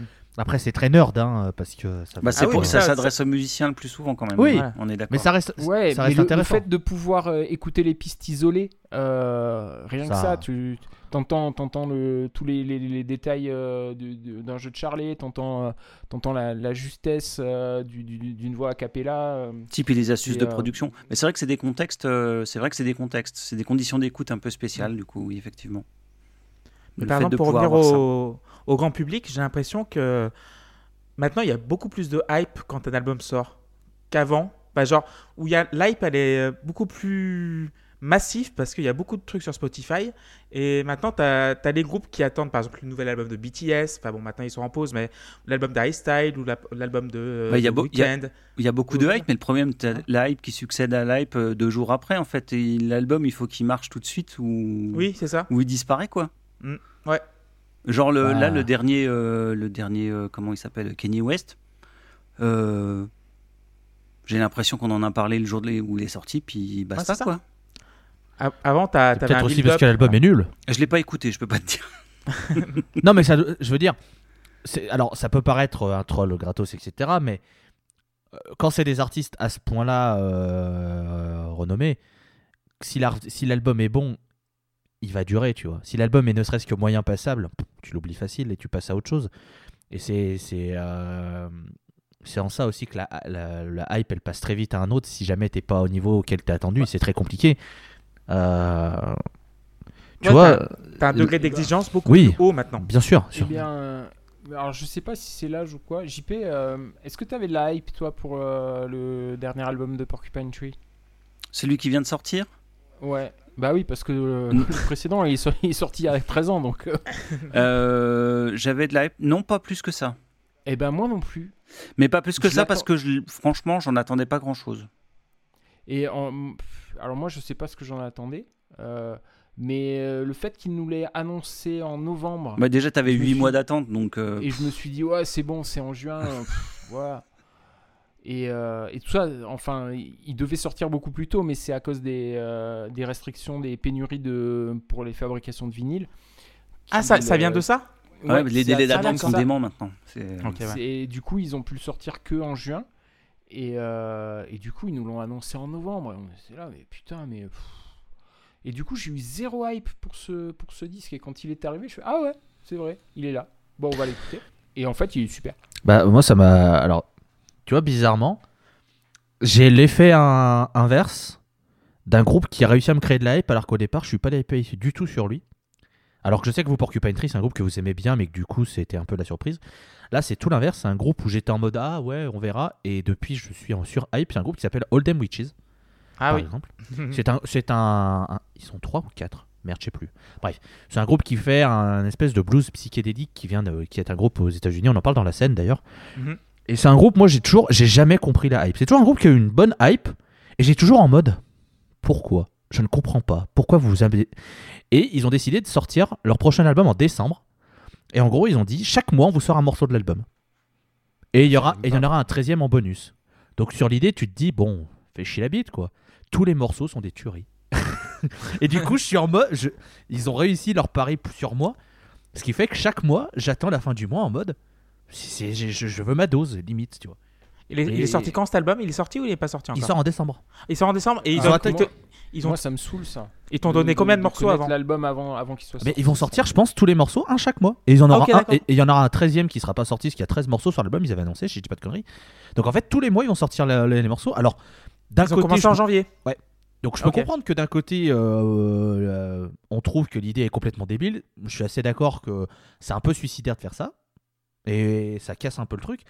Mais de l'autre, ça crée une espèce de. En fait, ils arrivent à mélanger le côté récent de la musique qui veut qu'on doit toujours sortir des singles parce qu'il faut toujours Mhm. rester au top de l'actu, mais aussi concilier le côté album et avoir un peu derrière euh, l'objet physique et le côté on a envie d'avoir l'album et qui, ce, qui, ce qui marche très bien dans la scène stoner, parce que c'est celle que je connais, mais qui a marché sur plein d'autres petites scènes et ce qui avait fait que le vinyle est redevenu à la mode, c'est parce que c'est toutes les petites scènes qui avaient continué à avoir l'objet physique, etc. Donc c'est sûr que si tu as envie de.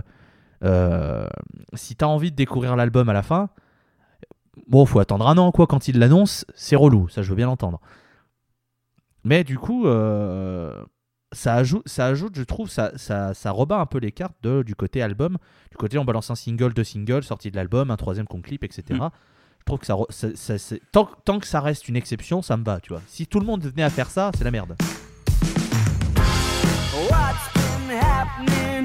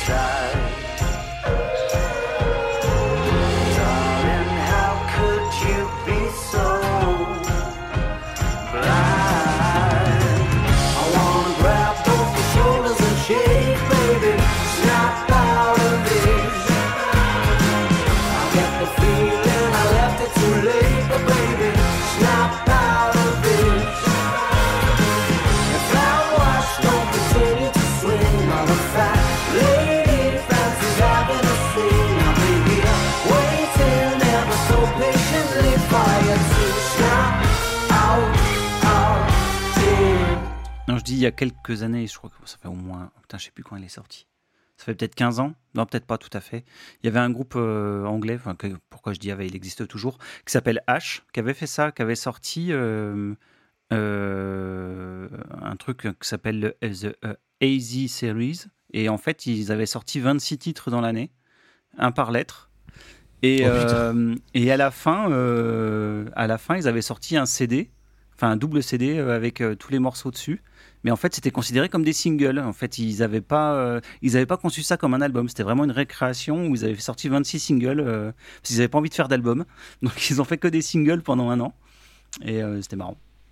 Mais je sais que Seb, par exemple, euh, n'aime pas écouter les singles avant la sortie des, des albums. Ouais, c'est ce Ouais. que j'allais dire. Tu vois, le, le Porcupine Tree qui vient de sortir, euh, ils ont commencé à sortir un premier morceau, euh, je crois, en, novembre ou décembre, puis ensuite un autre en mars, puis un autre euh, en avril ou mai, puis encore un en juin, juste avant la sortie de, l'album. Et il y a sept morceaux, quoi. Tu connais déjà euh, quatre titres sur les, sur les sept, euh, alors que t'as même pas, t'as même pas commencé à écouter l'album. Et tu en connais plus de la moitié. Moi, je trouve ça, je trouve ça dommage. Enfin, parce que après, euh, voilà, moi, je me bah, situe toujours dans la position de de, de l'album euh, thématique euh, voyage, euh, expérience, euh, que tu écoutes du début jusqu'à la fin, jamais en random parce que ça c'est la peine de mort, etc. Quoi. Euh, donc, et donc du coup ça me saoule de, de connaître les, euh, la moitié du disque avant, avant sa sortie. C'est le problème de Wilson, ça, quand même. hein. Ouais, il l'avait Oh, fait pas que de lui, pour, hein. euh, Non, non, non, non. Future Bites, mais, euh, mais il n'est pas tout seul. Et d'ailleurs, il le regrette. hein. Et- mais il dit que, il l'explique, il dit que c'est euh, c'est quasiment obligé maintenant avec le, la façon dont, dont l'industrie du disque fonctionne et avec le, le streaming, etc. Et avec YouTube, de toujours, toujours maintenir un petit buzz euh, de, de bruit de fond et, euh, et toujours sortir des trucs régulièrement parce que sinon euh, tu disparais. Mais avant, c'était pareil, mais tu avais des disques à acheter au supermarché ou à, la Fnac euh, pour, euh, attiser la curiosité. Maintenant, c'est vrai qu'on a tous à portée de clic gratuitement ou moyennant une somme très très très faible. Genre, ah, je vais écouter le machin, le single de truc.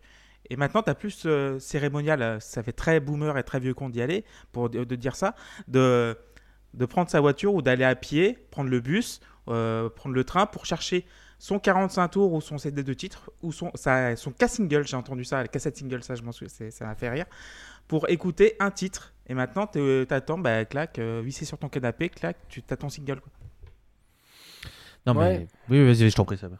Ouais, euh, non, non, je suis, je suis d'accord avec ça, mais en même temps, euh, heureusement qu'on a le- ce, ce genre de truc-là. T'imagines si t'avais acheté le dernier single de, de Pink Floyd? Moi, J'aurais regretté mes sous. Hein. Bah, c'est ça, Dernier single de Pink Floyd De quoi Ouais. L'album là Le machin euh, avec l'Ukrainien, là. l'Ukrainien, ouais.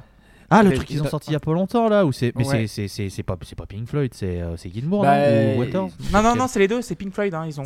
Vraiment ils ont re- Ouais. Non, non, il n'y a pas Waters dessus. Pas hein. Non, Waters, il me mais semblait c'est qu'il y avait- Gilmour, Ah, non, il avait Gilmour, c'est juste, Mason et, Et Gilmour, euh, mais Gilmour. c'est c'est Pink Floyd, en et fait. euh. ils ont appelé ça Pink Floyd euh, juste pour faire des, des sous et, euh, et on, peut, on peut comprendre le procédé euh, par rapport au par rapport à l'enjeu euh, qu'ils espéraient avec ce Ouais, disque. Mais euh, le musicalement, morceau est nul, euh, c'est mixé avec le cul, euh, c'est enregistré avec trois micros dans une pièce. euh, c'est- euh, voilà, dégueulasse. le- le- le- Ah non, c'est le, le, le pire truc qui soit, quoi. Et heureusement que, putain, j'aurais vu un single de Pink Floyd euh, il y, a, il y a 20 ans euh, quand le streaming n'existait pas. Évidemment que je me jetais dessus sans l'avoir écouté. Euh, ça, j'aurais regretté mes sous, mais clairement. Alors que, euh, bah, pour en revenir à ce qu'on disait au début, euh, tu vois, moi je me souviens quand j'étais euh, gamin que je découvrais toute la discographie de, Genesis et que j'achetais les disques les uns après les autres sans savoir ce qu'il allait y avoir dessus. Bah, quand je suis tombé sur The Lamb Lies Down on Broadway, ça m'a fait bizarre, hein, parce que ce qu'il est pas facile le disque, hein, il, est, il est compliqué. hein. C'est toi qui le, Loïs, hein, c'est toi qui l'aimes. hein. Oui. Et, Luc, euh, Luc c'est Foxtrot. Je, je- j'ai toujours eu tendance à mélanger entre tous les deux. Euh, et bah, The Lamb, euh, c'était compliqué. Et bah, comme j'avais dépensé mes sous dedans et que j'en avais pas beaucoup des sous, et bah, je l'ai écouté, je l'ai écouté, je l'ai écouté, puis j'ai fini par l'aimer. quoi. Et surtout un double, un double qui coûtait peut-être un 180 double en francs à l'époque. 180 Ah ouais, francs, c'était très ouais. cher. Faut dire que The Lamb, euh, The Lamb, c'était l'album préféré de mes parents, donc j'ai un peu grandi en l'écoutant, donc forcément ça n'a pas euh, aidé. Mais j'aime beaucoup Oui. euh, The Lamb. Euh, Et du coup, il y a un contexte. Il y a complètement un contexte, bien sûr. Voilà. Justement, pour, pour essayer de, de- Parce qu'on on voit bien qu'on a, on a un peu parlé de plein de trucs, on a bien vu qu'il y avait euh, pas mal de contextes qui font que. euh, J'aimerais vous poser une question justement pour essayer de voir si vous considérez ça comme un contexte ou pas. J'ai envie qu'on parle des Beatles. Alors vous allez me dire pourquoi les Beatles? Parce que j'aime bien les Beatles et que c'est ce groupe-là, mais j'aurais pu prendre euh, d'autres euh, groupes. Euh, genre j'aurais pu prendre Pet Sounds de, des Beach Boys, j'aurais pu prendre, je sais pas, n'importe quoi, des, albums respectés des années 60-70, une période dans laquelle on n'était pas, mais des albums qui sont respectés et qui sont appréciés de tous. Parmi les albums, je vais rester sur les Beatles. Parmi, euh, parmi les albums des, des- des Beatles, je suppose que vous aimez tous les Beatles. Enfin, je vous ai pas demandé, mais euh, je sais que Oui, JP oui, ça va. les Beatles. Ouais, ça va. Ça va. Ça va. C'est un petit groupe. Ouais, c'est voilà, petite carrière. Quand vous avez découvert les albums des Beatles, on est d'accord que de toute façon les albums étaient sortis et donc il n'y avait pas ce côté, euh, je sais pas s'il y avait ce côté hype parce que euh, parce que c'était un groupe qui était euh, de renommée etc. ou si c'était un groupe parce que vous- vous avez, écouté parce qu'il fallait écouter. Je veux savoir justement, est-ce qu'il y a eu quelque chose qui a joué sur votre appréciation? Et je prends vraiment les Beatles parce que c'est ce groupe-là, mais je pense que ça fait partie des. avec les gros noms, on va dire, qui ont traversé les époques. Est-ce qu'il y a eu ce côté. euh, vous l'écoutez parce que bon, euh, c'est bon, euh, on va écouter parce que c'est le, groupe que tout le monde, dont tout le monde parle, il faut y passer? Est-ce que c'est un groupe où vous- il y avait le contexte de la hype parce que vous lisiez un peu, disiez putain, mais quand même, euh, vas-y, ça doit être trop bien, machin. Est-ce que quelqu'un vous a hypé par rapport à ça Ou au contraire, est-ce que quelqu'un vous, ne vous a pas hypé à écouter Vous l'avez écouté en disant, bon, comme ça, il arrêtera de nous faire chier avec ses Beatles? Enfin voilà. Co- comment est-ce que ce, moment de découverte d'un grand groupe, ça s'est ça, ça déroulé? Euh, Tiens, Clément, tiens, j'ai vu que tu réagissais un peu. Oui, parce que je l'ai dit tout à l'heure, j'ai découvert enfin, tard. J'avais 17 ans, donc j'avais jamais entendu les Beatles avant mes 17 ans et avant cet album One qu'on m'avait offert à Noël. Euh, D'ailleurs, mes parents me l'a- me me l'avaient offert, donc c'était mon papa et ma maman qui écoutaient les Stones, donc du coup c'était assez croustillant d'avoir cet album-là. Et j'ai ah Et il y avait 27 titres et euh, et j'ai joué, j'ai joué le CD, euh, voilà, piste 1, piste 2, piste 3. Et à un moment, j'écoute des chansons qui commencent à changer de direction. Il y a beaucoup plus de trucs, des claviers. euh, il y avait aussi Pepper Writer. euh, genre, et, et à un moment, j'écoutais, j'étais, c'était le matin en train de me. Donc j'avais 17 ans, donc j'allais encore, euh, j'allais encore au lycée. Et à un moment, j'écoute euh, genre. Et là, il y avait une pub orange à l'époque qui passait, euh, qui avait Bien comme sûr, Together aussi. Et là, je putain, mais c'est eux. Et, et les je pensais pas que c'était eux à la base, je pensais pas que c'était les Beatles. Et c'est à partir de ce moment-là que j'ai commencé à écouter comme un, comme un taré. Euh, le premier album que j'ai écouté, ça dû, bah, c'est pas euh, Abbey Road, euh, curieusement, mais c'est le Double Blanc que j'ai écouté en premier de mes albums parce qu'il était en vinyle d'ailleurs avec la pâte blanche, mais le vinyle à pâte blanche n'est pas rare du tout. Et donc le premier contact, c'était avec Back in the USSR. Et euh, l'album s'écoute euh, d'un trait. T'as, juste à tourner le disque euh, trois fois ou deux fois. Euh, et euh, cet album-là, je me dis putain, ça c'est bien, ça j'aime beaucoup. Euh, JP. Alors, j'ai pas de souvenir très précis. Euh, je pense que je l'ai découvert. euh, Alors, moi, le, le gros. a- Enfin, je sais pas si c'est un avantage. Si, c'est un avantage. Le gros avantage que j'ai eu, c'est que j'avais un oncle qui était très mélomane, qui avait beaucoup de disques chez lui. Et qui a été un peu un passeur pour moi, qui m'a fait découvrir beaucoup, beaucoup de choses. Donc en fait, j'ai découvert les Beatles au milieu de plein d'autres trucs et très, très jeune. Euh, je pense que j'ai écouté les Beatles, euh, j'avais euh, j'avais 7 ans, 8 ans. euh, et, euh, et donc, du coup, les premiers que j'ai écoutés, je pense que c'était les deux compiles bleu et rouge. Ouais. Et, euh, et je m'étais fixé plutôt sur le. Tout de suite, déjà, celui qui m'a prévu, qui m'avait. C'est la période 67-70 qui m'a tout de Mhm. suite tapé dans l'oreille. Mais euh, mais euh, ouais, j'ai découvert au milieu de plein d'autres trucs, comme j'ai découvert.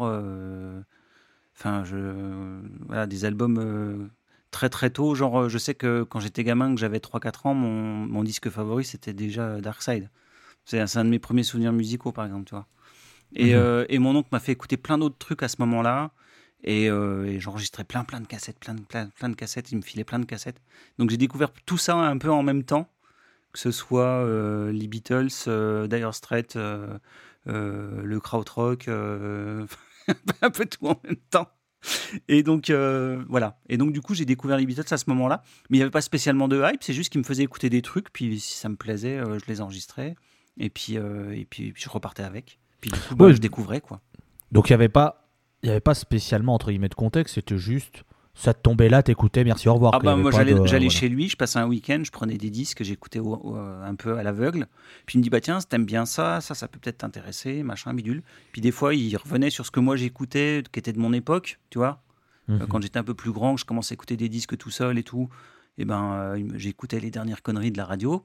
Et puis il me dit ah ouais mais tiens là-dedans euh, ça me fait penser à tel groupe. Puis du coup il te ramenait sur des trucs des années 60-70 en me disant Bah, tu vois ça vient de là et tout ça. Donc euh, c'était vachement euh, ça me permettait de faire passer les choses euh, un, un- un passeur, vraiment un passeur.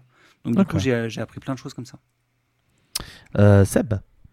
Ouais, moi j'ai une- j'ai un souvenir très très précis euh, par rapport aux Beatles. Euh, J'étais j'étais au lycée et euh, mon, un, de, un de mes meilleurs amis à, à l'époque, que je, il est toujours d'ailleurs, euh, même si je le vois beaucoup moins, qui s'appelle Alexis, avait la compile rouge. Et euh, bon, moi, je, je- connaissais les Beatles dans mon inconscient parce que euh, ça passait encore beaucoup, beaucoup à la radio. C'était pas si vieux que ça encore à l'époque. Et, et, et je me souviens que je, m'étais dit, bah, si Alexis a la, la compile rouge, bah, moi je vais acheter la bleue. Du coup, comme ça, on aura les deux. Et, euh, et je me souviens acheter la bleue, rentrer chez moi le soir et euh, lire à mon père dans la cuisine la liste euh, des titres de la compile bleue. Et je lui dit, et sur la rouge, il y a ça. Et puis il me fait, t'as pris la meilleure. et euh, et c'est un, des, un des, des rares souvenirs musicaux que j'ai avec mon père, à part Simon et Garfunkel.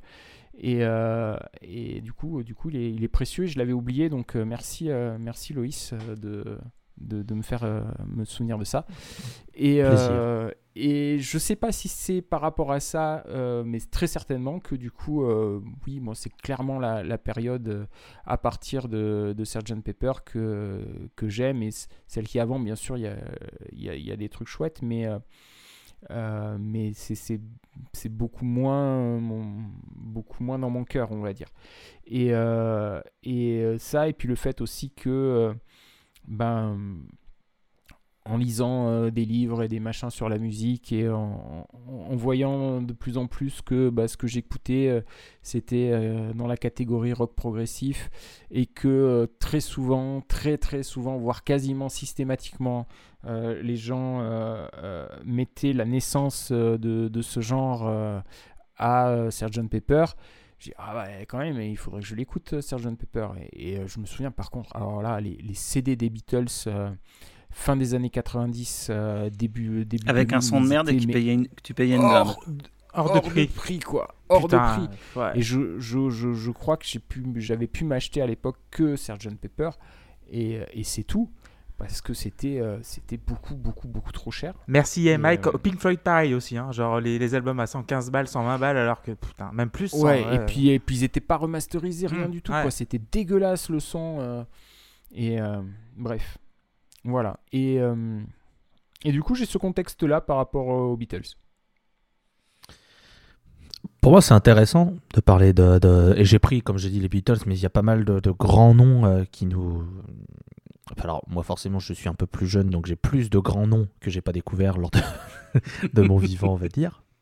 Par rapport à, à vous qui avez juste 2-3 ans de plus que moi, mais donc forcément, ça fait un décalage de génération, c'est logique. Hein. Oui. Écoutez. C'est gentil, Loïs, merci. Mais, C'est euh, faux, mais c'est gentil. Ouais, c'est ouais, c'est faux, mais c'est gentil. Parce que euh, moi, moi, je me souviens que pour les Beatles, c'est mon grand frère qui était tombé dedans. Et comme je traînais très souvent dans sa chambre, bon, bah, il en, il en passait. Et du coup, bah, après, j'en ai écouté par moi-même. Il m'a dit, bah, tiens, écoute, euh, tiens cet album, machin et tout. Et après, bah voilà, les Beatles. Et après, tu découvres par toi-même d'autres trucs. Genre, tu fais, ah, mais les, Beatles, les Beatles, euh, ah, Sgt Pepper, ah oui, réponse à Beach Boys, Pet Sounds. Bon, bah, Voilà, Pet voilà. Sounds. Ah ouais, d'accord. D'ailleurs, euh, petite parenthèse, euh, quand vous êtes un groupe de musique en 2022 et que vous arrivez à sortir un album qui est moins produit, moins bien produit qu'un album sorti en 1969, faut vous vraiment vous poser des questions. Voilà, Même Pet Sound, c'est 66. Donc c'est 66 encore, euh, Pet Sound. voilà. Donc Ah non, c'est encore... il y a encore 3 ans avant. voilà, il y a encore voilà. Posez-vous, posez-vous juste des questions hein, sur votre euh, sur, sur votre travail. Bref, mais parce que c'est intéressant parce que il y a des artistes où on est quand on aime la musique, j'entends. Il y a des artistes où on est à mon sens obligé de passer, tu vois. Quand on aime un grand style, tu vois, je pense que Mm. quand tu aimes le rap, tu es obligé de passer par euh, NWA, Biggie, Tupac, qui sont euh, voilà, je, je cite que trois noms. Calmez-vous, hein, les fans de rap. c'est Oui, t'as les, t'as les Mont Rochemort de chaque Voilà, genre. Voilà. tu vois. Quand tu arrives dans le rock, à mon sens, tu es obligé de passer sur euh, Beatles, Rolling Stone, euh, Hendrix et Les euh, Zeppelin et les Who. ouais. voilà, sur les, les, les tontons euh, qui ont fait que, pareil, quand tu arrives sur le métal, tu as des trucs que t'oublies. Bref, et du coup, moi je veux savoir et je veux, je veux que vous me disiez, est-ce que pour vous, le fait que ces noms soient établis comme étant des références, ça joue sur votre appréciation dans le sens où parfois vous pouvez vous forcer à apprécier des trucs parce que tout le monde les apprécie, ou pour vous ça n'a pas joué et vous avez vraiment pris ce qui c'était en mode je prends l'album du groupe The Beatles, je me fous de ce qu'ils font, j'écoute juste ce qu'ils font et après je vois que c'est un groupe qui machin. J'ai vu, alors j'ai vu des, des réactions de tête. J'ai vu des- JP, je pense qu'il veut parler d'un groupe Ouais. euh, que j'aime bien. Ouais, voilà. Ouais, voilà, exactement. C'est euh, Ah bah- si c'était ça, on, on aimerait les Rolling Stones. Mais, mais, mais d'ailleurs, d'ailleurs, euh, quand euh, on faisait partie d'un forum avec JP et Seb, c'est là où on s'est rencontrés. Et euh, naïvement, genre quand j'avais bah, j'avais quoi 18-20 ans, je pensais que quand tu aimes le rock, tu aimes forcément les Rolling Stones et Elvis Presley et les, et les Beatles, mais genre les Stones et Presley. Et quand j'avais lancé un, un, un sujet sur les années 50 ou les Stones, genre ben, j'aime pas La les douche Stones. froide. Ouais, j'aime pas les et genre et j'aime pas Elvis Presley et je me, suis- je me suis demandé mais comment on peut aimer ça sans aimer avant? Et c'était très et j'ai pris une leçon là-dessus Mm. parce qu'il y a, y a des y a des trucs euh, qui sont dans l'inconscient collectif genre tu connais et tu aimes forcément pour apprécier ce qui est venu après Ouais, mais il y, en- il y en a plein des trucs comme ça. Euh, je me souviens que bah, sur ce même forum, j'avais réalisé qu'il y avait des gens qui préféraient Phil Collins en solo à la carrière avec Genesis. Pour moi, c'est complètement, euh, c'est complètement euh, pas concevable en fait. Euh, alors j'aime beaucoup euh, Phil Collins et sa carrière en solo, hein, mais Genesis c'est tellement au-dessus pour moi que euh, Fred, si jamais un jour tu écoutes cette émission, sache que je te fais des bisous quand même. Oui, non, ouais, ouais, voilà, c'est ça. C'est-à-dire que il y a des, des noms qui sont euh, des incontournables que, que je peux pas blairer, quoi. Voilà, euh, clairement. Donc ça, ça influe absolument pas sur mon sur mon, mon- Moi, je pense à Queen par exemple, j'aime pas du tout. ah oui il y a ça aussi. Ah oui. Mais bon, euh, un... t'as, t'as les Rolling Stones, t'as euh, Springsteen, euh, t'as Dylan. Enfin, euh, Lan. Vraiment, c'est des, des noms, euh, oui, c'est des icônes, mais franchement, euh, non, non, non, c'est vraiment, ça me parle pas du tout, mais alors pas du tout, du tout, du tout, tout. Pourtant, j'aime bien le rock et tout ça, hein, c'est pas le problème, mais, mais ça, ça passe pas. Euh, pas. Mais, mais du coup, est-ce que vous sentez une certaine, pas une pression, mais est-ce que, est-ce que vous avez, alors ça fait, ça fait très exagéré dit ça parce que ça reste que de la musique, mais est-ce que ça vous est peur de dire, Tiens, j'aime pas tel artiste éminemment reconnu parce que justement euh, euh, beaucoup de monde aime ça, etc. Ou ça va, vous avez, vous avez aussi euh, fait abstraction de tout ça et euh, vous en avez. euh, Enfin, il n'y a pas eu de cette période où, euh, putain, en fait, je me rends compte que j'aime pas du tout alors que tout le monde aime. euh, Est-ce Ouais, que- quand j'étais au lycée, ouais.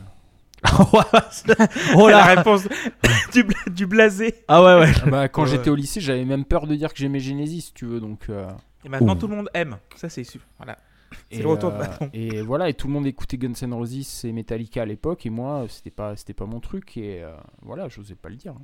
Ah, moi, je m'en suis toujours foutu. euh, Clairement, euh, j'aimais Ouais, des toi, trucs que personne n'écoutait. de, euh, de- puis, de euh, sociable avec des amis et tout ça. Moi, non.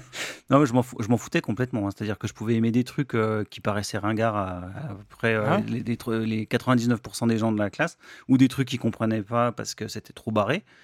Mais par contre, euh, il y avait des trucs qu'ils aimaient. euh, je- Non, non, non, non. Mais sur- ça me dérangeait sur- pas de le dire. hein. Surtout en plus en 2022, il y a eu des retours de hype. Par exemple, je pense au groupe Toto, que j'étais peut-être, on était au lycée, j'étais- on était peut-être 4 ou 5 à aimer Toto, à, écouter Toto, euh, genre tous les albums et tout. Voilà. Et euh, Phil Collins aussi, genre quand t'as 12 piges, t'écoutes Inner Tonight, tu dis ah putain, t'es, t'es- toi t'es con toi. Et Attends, quand je vois 40 Moi, ans plus tard, J'ai un souvenir. Ouais, ouais. Vas-y, vas-y, je te laisse finir. mais- et quand tu vois genre 30 ou enfin, 20 ans plus tard que Inner Tonight c'est devenu genre t'as des, t'as des gamins qui réagissent à Inner Tonight, putain c'est de la balle. Je dis putain ouais, moi, ça fait 20 ans que j'écoute ça, tu vois. Je le sais, je le sais, bienvenue, viens. Comme Kate Bush, par exemple, Kate Bush, euh, personne connaissait. Non, Bah, non, mais personne connaissait, si, il y a plein de gens qui connaissaient, mais pas les jeunes, quoi. Pas les jeunes. Et ça, ça, je trouve ça, je trouve ça génial que des séries télé font découvrir Kate Bush et quand ils vont découvrir des- euh, toute la discographie, ça, putain. Alors là, par contre, par chance, contre, t'as beaucoup de, t'as beaucoup Oui. de d'espérance sur euh, sur le sur le, le- le côté découverte. Je non, suis par pas exemple, sûr que.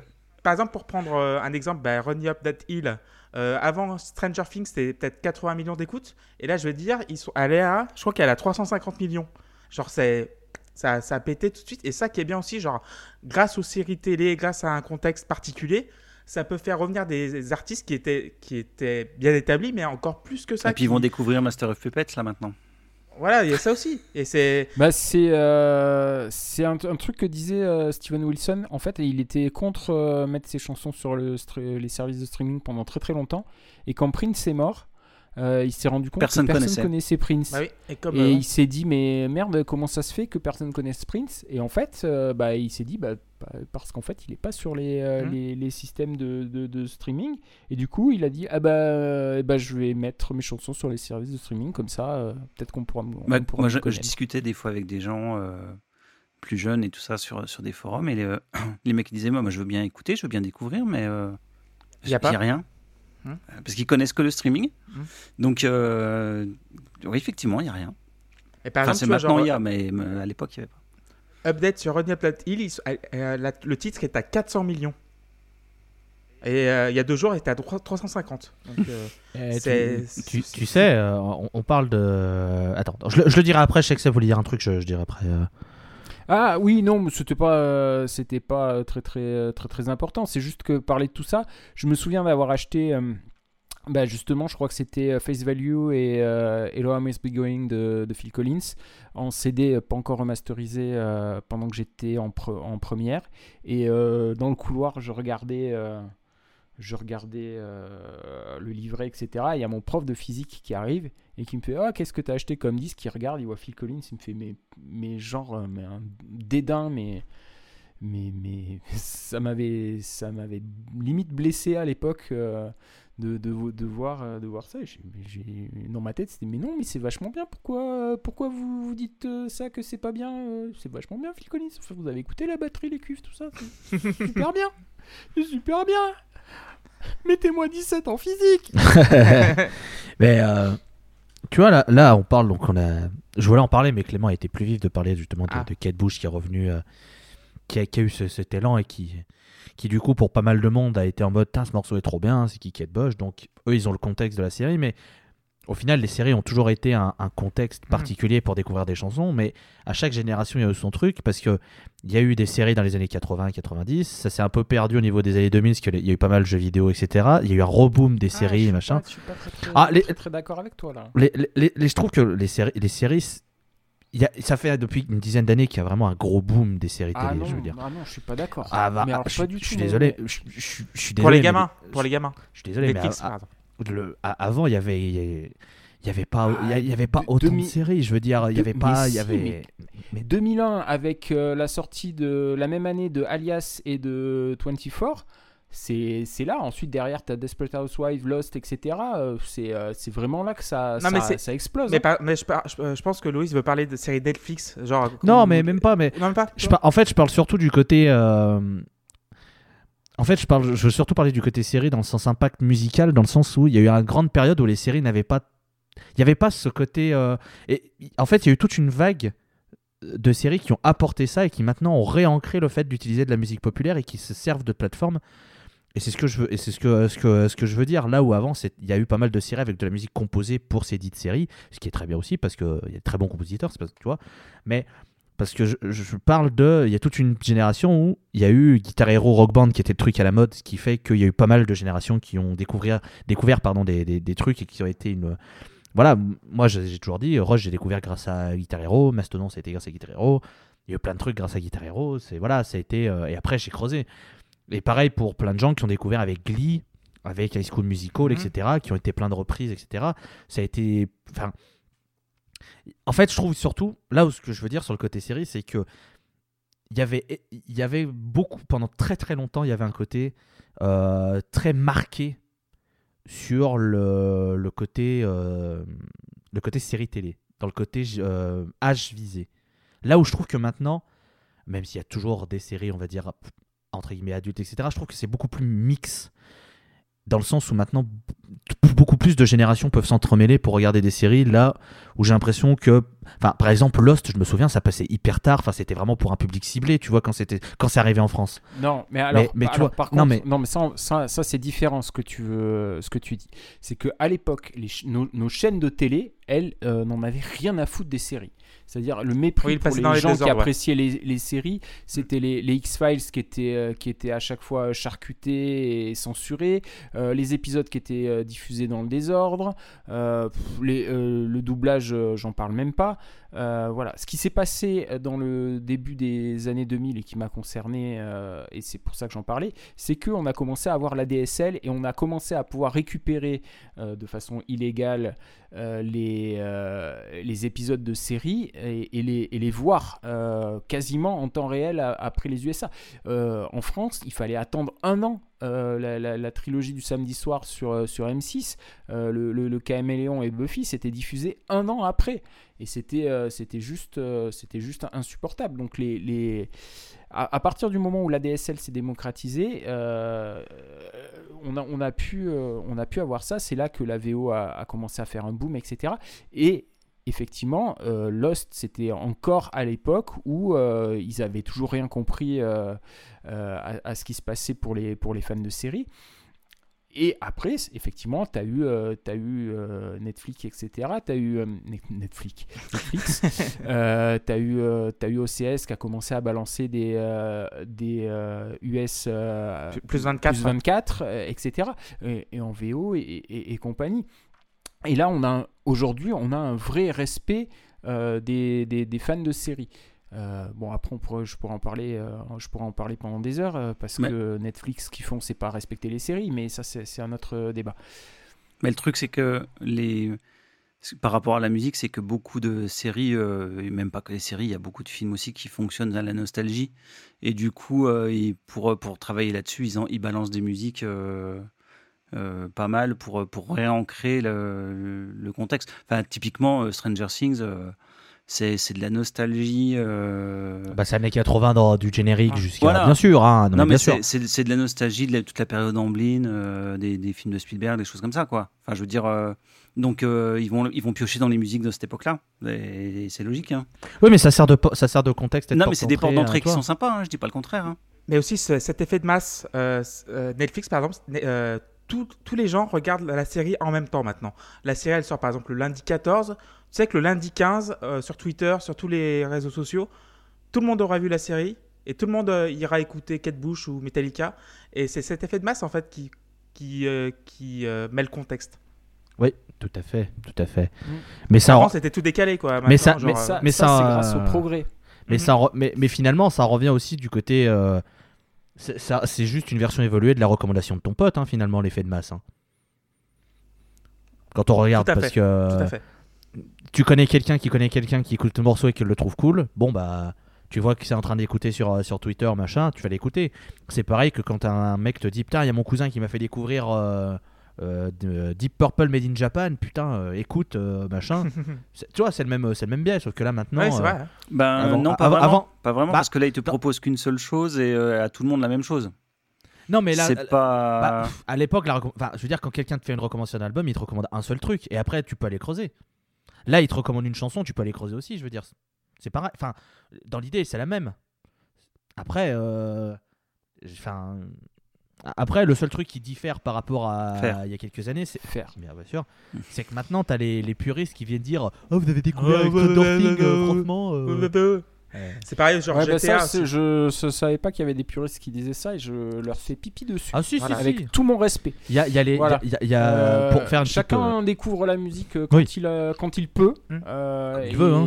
et comme il comme il peut parce que tout le monde peut pas Oui, et bien sûr. euh, et euh, moi je vraiment euh, bravo si vous avez découvert Kate Bush avec euh, avec Stranger Things j'ai pas encore vu euh, la saison 4 moi, je- Euh, vous me l'avez spoilé merci Hein, non je savais que ça y était euh, mais je sais- c'est- tout le monde en parle partout que c'est même arrivé Voilà. à mes oreilles donc euh, euh, bah, tant mieux tant mieux mais c'est c'est cool tant mieux si ça peut permettre de, de faire découvrir des, des- des super artistes euh, comme ça euh, bravo il n'y a, il y a pas de, de mépris à avoir euh, en- en- envers euh, ceux qui, ceux qui sont encore plus ceux qui sont plus jeunes et, qui du coup euh, voilà c'est comme c'est comme les casse-couilles qui disent ah, moi je préférais quand c'était euh, culte et obscur euh, qu'on était 16 dans la dans la C'est devenu trop commercial, quoi. Ouais. voilà mais maintenant bien sûr. euh, c'est Mais que moi, j'étais- Moi, je me souviens, j'étais comme ça euh, à l'époque où il y avait Glee. Euh, qui était une série qui a été euh, beaucoup de reprises de grandes chansons, etc. Et je sais que j'ai plein de potes qui ont découvert des trucs comme ça. Mais ça, quand j'étais adolescent, j'étais un vrai connard, genre, ah, vous regardez Glee, franchement, les originales, c'est mieux. euh, Moi, quand je repense, quand je, Oui, on est. on Quand je repense à ça, je- quand on est Non mais voilà, quand je repense à ça, j'ai juste envie de me mettre des grandes bennes et de faire mais ferme ta gueule en fait, t'es ridicule.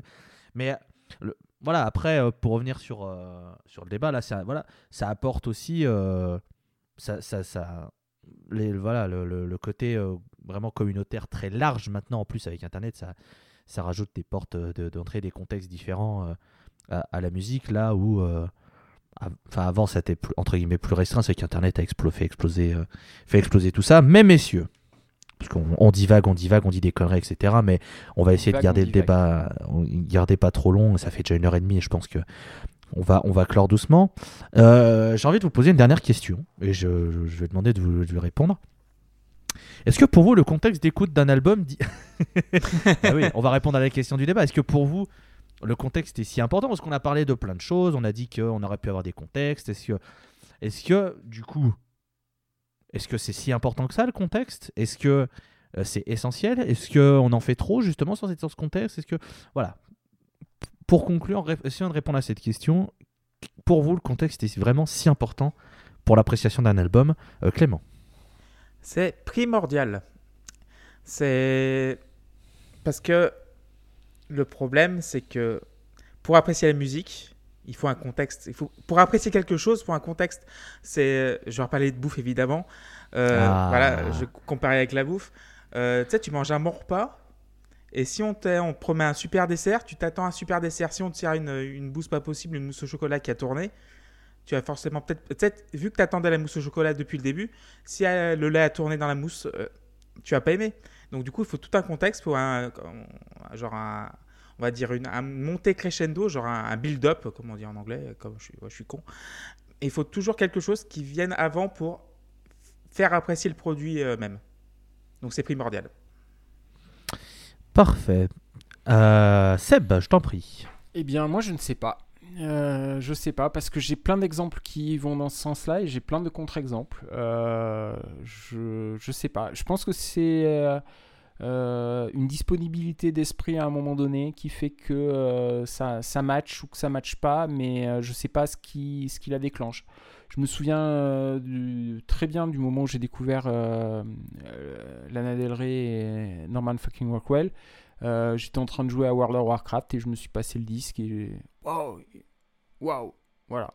Pourtant, j'étais pas dans un contexte euh, qui était euh, qui, où j'étais disponible pour ça. Je me souviens de la- l'album Folklore de, de Taylor Swift aussi qui m'a fait à peu près le, le même effet et, et ben j'étais j'étais en vacances à la montagne et il, il était je sais plus 2 ou 3 heures du matin et je jouais à la console et j'écoutais le disque en même temps et j'ai fait waouh voilà et bah, pourtant c'est pas des contextes qui sont euh, qui sont exceptionnels Euh, je me souviens le, le Omadone que, que JP m'a fait, m'a fait découvrir. J'étais en train de faire les, mes cartons euh, pour déménager. Euh, bon, on peut pas dire que j'étais, j'étais réceptif pour ça, et pourtant il m'a fait une claque dont je me suis jamais remis. Et j'ai tout laissé tomber pour, pour aller acheter le, le CD. Donc, donc voilà, je, je ne sais pas. Honnêtement, je sais pas. Je sais pas, euh, je sais pas comment ça marche. Mais c'est, aussi ça qui, fait partie de la magie du truc et de la musique. C'est que bah il y a des fois, euh, des fois, des fois ça va coller, des fois ça va pas coller. Puis euh, tu reviens quelques années après, ça va coller. Euh, et, voilà. Ou alors tu, finis par te le rentrer euh, au forceps euh, dans le crâne et, puis ça marche. euh, ben je sais pas. Et c'est un truc qui m'embête en plus euh, par rapport, euh, par rapport à notre travail dans la post-club. C'est-à-dire que je, je sais que, à moi personnellement, hein, à force d'écouter un, album, je, euh, j'ai, ma perception qui va, qui va changer. Et, on n'en a pas parlé, je crois que tu voulais en parler à un moment donné, mais des albums qu'on a commencé par aimer, que finalement, avec le temps, on s'est dit qu'ils n'étaient pas si bien que ça. Ça m'a fait ça avec quasiment euh, tous les derniers albums de Marillion. Et, et, euh, et voilà, euh, c'est bizarre. C'est bizarre. Et du coup, euh, quand je prépare les émissions de la Post Club, je me dis où est-ce que je m'arrête? Est-ce que je m'arrête à mon premier, ma première impression, mon premier avis? Est-ce que je continue? Est-ce que je me le mets dans le crâne? Est-ce que je commence à écouter trois ans avant, quand on commence la saison, pour être frais et dispo quand on fera l'album? C'est- très compliqué. Donc ça dépend euh, d'un contexte, ça dépend d'un jour, d'un lieu, d'une heure, et, et voilà. Et il y a une certaine alchimie qui, qui prend ou qui prend pas. Ok. Euh, JP. Alors, je vais parler vraiment pour mon cas. Je, je pense que le seul contexte, moi, qui peut vraiment jouer sur euh, la découverte d'un disque, euh, ça va être la, la qualité d'écoute que tu peux lui donner euh, au moment où tu le découvres. C'est-à-dire que moi, je sais que je fais euh, tout pour être dans des bonnes conditions quand je veux découvrir un disque. Et, euh, ou même pour écouter de la musique en, général. Euh, soit être isolé avec un casque, soit être chez moi au calme. mais écouter de la musique pendant que je fais euh, 50 000 autres trucs, pendant que pour découvrir un disque, pour moi, c'est jamais une bonne solution. Il faut vraiment que je sois dans de bonnes conditions. Donc, moi, c'est ce contexte-là qui joue, je pense, le plus, plus que euh, l'histoire du groupe ou, euh, ou qui me l'a recommandé ou des choses comme ça. Ça va être vraiment le, moment de l'écoute qui va me qui va être le, contexte primordial. Moi, je vais vous avouer quelque chose, c'est que je suis partagé sur cette question, c'est pour ça aussi que je voulais en parler, parce que je suis Team Clément et Team Seb. C'est-à-dire que pour moi, je trouve que le contexte est primordial, parce que chaque jour est différent du précédent, et que tout peut évoluer, et qu'on a beau être... euh, Enfin, moi, j'ai beau avoir un casque de bonne qualité, etc. On ne sait pas ce qui s'est passé la journée pour être dans un état d'esprit qui peut être euh, euh, plus ou moins positif, etc., et qui peuvent jouer sur l'appréciation d'une musique et qui peuvent donner envie d'apprécier plus telle musique que plus une autre, un album qui sort qu'on attend et finalement on l'écoute parce qu'on doit on doit l'écouter qu'on n'aime pas et machin etc. Pour moi, le contexte est primordial et en même temps, je fais partie. Je pense aussi que le contexte est pas, il, il est pas si important parce que quand on découvre des trucs qui sont pas connus, on y va sans aucune attente, sans rien. Maintenant, avec euh, par exemple avec YouTube, il y a euh, d'immenses, euh, il y a des grandes chaînes YouTube qui partagent des, des, des- des- grands albums euh, de, de petits groupes sur certains styles. Il y en a qui le font sur le post-rock et ses dérivés, il y en a qui le font sur le stoner et ses dérivés. Je suis sûr qu'il y en a qui le font sur X, Y genres musicaux. Et quand on y va, le seul truc, enfin, il n'y a pas de, il y a pas de- forcément de contexte. C'est juste on se lance un album et elle vienne que pourra. Et si la musique est bonne, la musique est bonne, tu vois. Donc c'est pour ça que je suis dans les deux camps. C'est-à-dire que je suis d'accord que le contexte il est primordial parce que c'est sûr que si tu écoutes un album avec euh, des écouteurs flingués ou sur des enceintes de Ah ouais. d'une Citroën ZX de 84, Oh là. bon, on est d'accord que. Et c'est d'ailleurs ce qui m'avait fait rire, c'est que pour euh, Wasting Light des Foo Fighters, ils avaient fait écouter l'album sur Dans des, l'autoradio. dans, voilà, dans, une, dans une caisse. Dans les, et c'était Butchvik qui avait dit si l'album sonne, même, sonne bien, même là-dedans, c'est bon, il, il est carré. Eh, mais Bon. ça, c'est une règle Et- de base euh, de, du mastering. hein. C'est euh, écouter sur euh, tous les systèmes possibles et imaginables. Moi, j'ai un pote, il me fait Tu as écouté euh, dans ta Twingo? Bon, j'ai pas- j'ai jamais eu de Twingo, mais Oui. t'as écouté dans ta Twingo? C'est Stéphane, si tu écoutes, je te fais un Mhm. bisou. Tu sais que c'est toi dont je parle. Euh, et, euh, et oui. Mais oui, ça, ça c'est primordial. Quand. euh, je, suis désolé, j'ai encore coupé la parole, je m'en rends compte, je suis très très mal poli. Mais il Euh, faut, il faut, il faut un Erwan dans la, dans la, dans l'assemblée. donc, euh. quand, euh, quand j'ai fait mon, album euh, solo qui s'appelle S, euh, c'est JP qui l'a mixé et on pensait qu'il était fini et je l'ai fait écouter à un copain qui heureusement l'a écouté sur son ordinateur portable et qui est revenu et m'a dit non la, la troisième chanson ça va pas elle fait elle fait péter complètement complètement les enceintes c'est inécoutable et nous on écoutait sur nos, en- enceintes normales et c'était nickel quoi et JP a réécouté le morceau sur, dans sa bagnole et il a fait Ah oui, effectivement, euh, sur des enceintes euh, bizarres, euh, ça, passe pas. Et donc il a revu le, mix et, le mastering derrière pour que ça soit écoutable partout. Quoi. Mais, mais ouais, mais du, du, du coup, à mon, à mon sens, le, le contexte, il est, il peut devenir primordial, mais c'est pas, c'est pas à 100% le cas. Mais il peut, ça peut devenir quelque chose de, primordial, comme je l'avais expliqué, comme je l'ai dit. Pour moi, euh, enfin, euh, quand j'ai découvert euh, Like Clockwork, c'était, euh, J'adorais Queen of the Stone Age. L'album est sorti. C'était le premier album que je découvrais vraiment au moment de sa sortie, parce que tous les autres, je les ai découverts après. Et il y a les morceaux qui m'ont plu, et en même temps, il y a des trucs qui m'ont parlé. Et là, le contexte faisait que je suis rentré dedans à 100%. Euh, là où, par exemple, euh, il y a un album qui s'appelle Mount Hush, du groupe Mount Hush, qui est un petit groupe allemand. Je l'ai lancé sans. Je l'ai lancé parce qu'il fallait le lancer, parce que je l'avais retenu, genre, euh, Oh, tiens, la pochette est jolie, je l'écouterai un jour. Je l'ai lancé. Euh, J'ai trouvé trop bien. Et pour autant, euh, enfin, je veux dire, j'étais ni, euh, ni pas bien, ni bien. J'étais assis comme, comme je suis assis maintenant. Il n'y avait pas de, de contexte Ouais, voilà. particulier qui fait que, tu vois. Donc c'est pour ça que j'avais aussi envie d'en parler parce que je sais, je, je sais pas du tout où me placer et je me rends compte qu'en fait, bah, c'est une question où il n'y a pas de bonne réponse. C'est que chacun. Ça a- dépend. Voilà, en fait, c'est c'est- Mhm. une question, on répond ça dépend. Mais si on avait juste fait le débat et qu'on avait au bout de 4 secondes dit bah ça dépend, je suis Non. pas sûr que l'épisode aurait été. je suis pas Ça sûr. aurait pas été très très intéressant. D'ailleurs, il y a un Bah. truc qui est rigolo peut-être. C'est euh, Ouais, je t'en prie, je t'en prie. euh, dans, dans le niveau du contexte. C'est-à-dire, c'est. Par exemple, moi, je sais que pour, euh, que pour Prince, mon album préféré, c'est Love Sexy.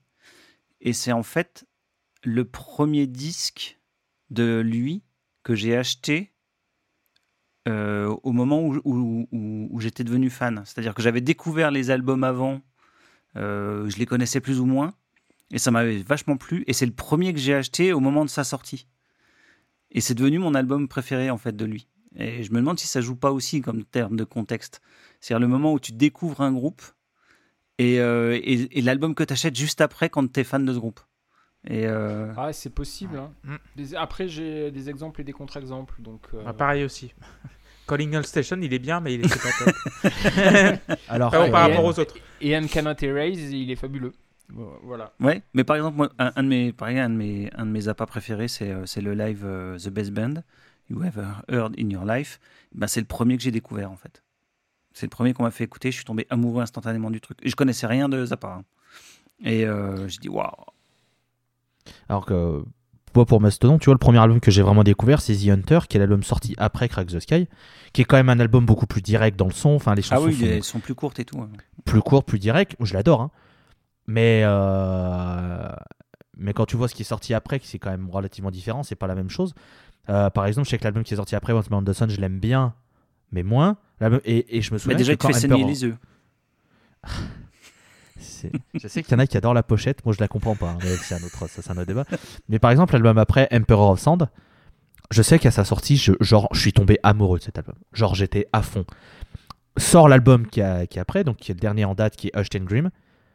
Et là, j'ai fait, mais en fait, s'il est pas si. Enfin, j'ai pris, une- j'ai pris une claque sur le mix, j'ai fait, ah ouais, en fait, le mix d'Emperor Sand, il est pas bien. Oui, parce que Et ça m'a fait chier, j'étais, merde! Que je crois que j'avais dit, j'avais dit ça tout à l'heure. Genre, tu. Tu, euh, Oui, tu fais toujours une comparaison avec ce qui est sorti avant. sur- Oui, bien après sûr. ouais. surtout après- euh, l'album d'après, surtout. Je pense que c'est plus celui d'après qui, qui détermine la valeur du, du précédent. Ah mais bien sûr, parce que euh, tu te rends compte de certains trucs. Tu, tu peux toujours te dire ah putain ils ont fait ça comme ça donc avant tu peux te dire ah d'accord ils ont fait ça tu peux toujours mettre en comparaison c'est toujours intéressant et, et du coup sur tous les artistes c'est ce qui est intéressant justement de pouvoir euh, quand c'est un artiste qui sort des albums euh, régulièrement encore toujours intéressant d'avoir euh, ce côté un artiste qu'on aime bien hein, j'entends donc dont on attend les albums c'est toujours intéressant de dire ah ils ont fait comme on disait au début du débat de mettre en relation etc donc, donc ouais, ouais, c'est, cool. Après, pour Zappa, t'as eu de la, enfin, t'es tombé sur un truc que t'as aimé, t'as eu de la chance parce que t'aurais pu tomber sur 84 autres trucs différents. Bah, disons que c'est un, pu- live avec 28 titres, donc euh, ça, dé- ça couvre déjà large, si tu veux. Ouais. T'as un os à ronger, quoi. c'est- c'est- c'est- Euh, messieurs, est-ce que vous avez envie de rajouter quelque chose sur, euh, sur ce débat ou pensez qu'on a fait le tour euh? Bon, non, ça va. Ah, c'était très bien. hein. Bah, c'était bien. Merci, Loïs. Merci, Loïs. Bah écoutez, euh, j'espère que les auditeurs et auditrices euh, vont apprécier aussi ce, ce- ce débat. Voilà, c'était pour occuper un peu l'été, puisque ça faisait un moment qu'on n'allait pas. Enfin, ça allait faire beaucoup de, de- de temps d'espace entre euh, des albums euh, qu'on doit enregistrer. Donc voilà, ça vous permettra d'avoir une petite sucrerie pour, pour cet été. Et puis bah nous, on se retrouve dans un rendez-vous, on ne sait pas quand, peut-être à la rentrée, je sais pas ouais, quand. en septembre, normalement. Ce sera septembre. septembre normalement pour enfin l'épisode donc qui sera le 79e Oui, sur voilà. Amarok Maroc. De Michel Vieuchamp. Exactement. Voilà, exactement. Et euh, oui, tu veux finir, Loïs? Je te laisse finir si tu veux. Bah écoutez, euh, ce que je vais vous dire, c'est que vous pourrez retrouver les précédents épisodes, euh, celui-là et les futurs épisodes sur euh, Ocha, Spotify, Deezer, euh, Apple Podcast et Tutti Quanti. Il suffit de chercher la Post Club et vous aurez votre bonheur. Vous pouvez aussi vous retrouver les spin-offs déjà sortis sur Spin-off LPC avec plein euh, de spin-offs faits par euh, Clément, JP, euh, Seb qui sont ici présents et qui ont toutes leurs pattes et leur univers qui sont très intéressants. Donc n'hésitez pas à vous faire ça pendant cet été pour vous occuper. Euh, n'hésitez La pas scène à- aussi, il y a la scène Voilà, on va parler sur, de euh, la scène quand même. Les cocktails de la scène Les qui sont disponibles la sur scène. la scène POD sur Instagram, Facebook et Twitter. Soundbaver qu'on embrasse aussi. Bon, c'est gentil. Euh, la scène euh, dont on voilà les cocktails cet été, on revient à la rentrée en septembre avec deux épisodes, euh, puisque toi Clément tu sais lesquels c'est. Un épisode classique, un épisode classique qui aurait dû sortir en juin, mais on a eu des petits, des petits voilà, et, et un épisode des backstage que vous aurez aussi en septembre. Euh, Qu'est-ce que je veux dire N'hésitez pas, la underscore pause underscore club sur Twitter et puis la pause club sur Instagram, le compte dont on dit tout, dans tous les membres on dit ah oui je m'en occuperai et personne ne fait rire. Mais euh, on, on fera des trucs, on essaiera de faire des trucs. Mais en tout Et, cas, euh, et bisous aussi à Walter, Tim, Erwan et Luc. Et retrouvez-nous sur Caramel et Lycos. Bien sûr. Et euh, merci Seb. JP, Clément. euh, de m'avoir accompagné pour ce, pour ce débat. Merci beaucoup. Ça m'a fait plaisir d'avoir vos avis et puis de, de refaire, de discuter avec vous. C'était Yes. très cool. Bah ouais, c'était top. Yes. Et donc, euh, mesdames et messieurs, ça va être la fin de cet épisode 78. On se dit à la rentrée pour le retour des épisodes albums de la Post Club. Euh, passez un bon été, buvez bien, restez bien à Ouais. l'ombre et prenez soin de vous. À la bien prochaine. de l'eau. hein. Ciao, ciao. Buvez bien de l'eau. De l'eau. Et des gros bisous. Salut. Bisous, bisous.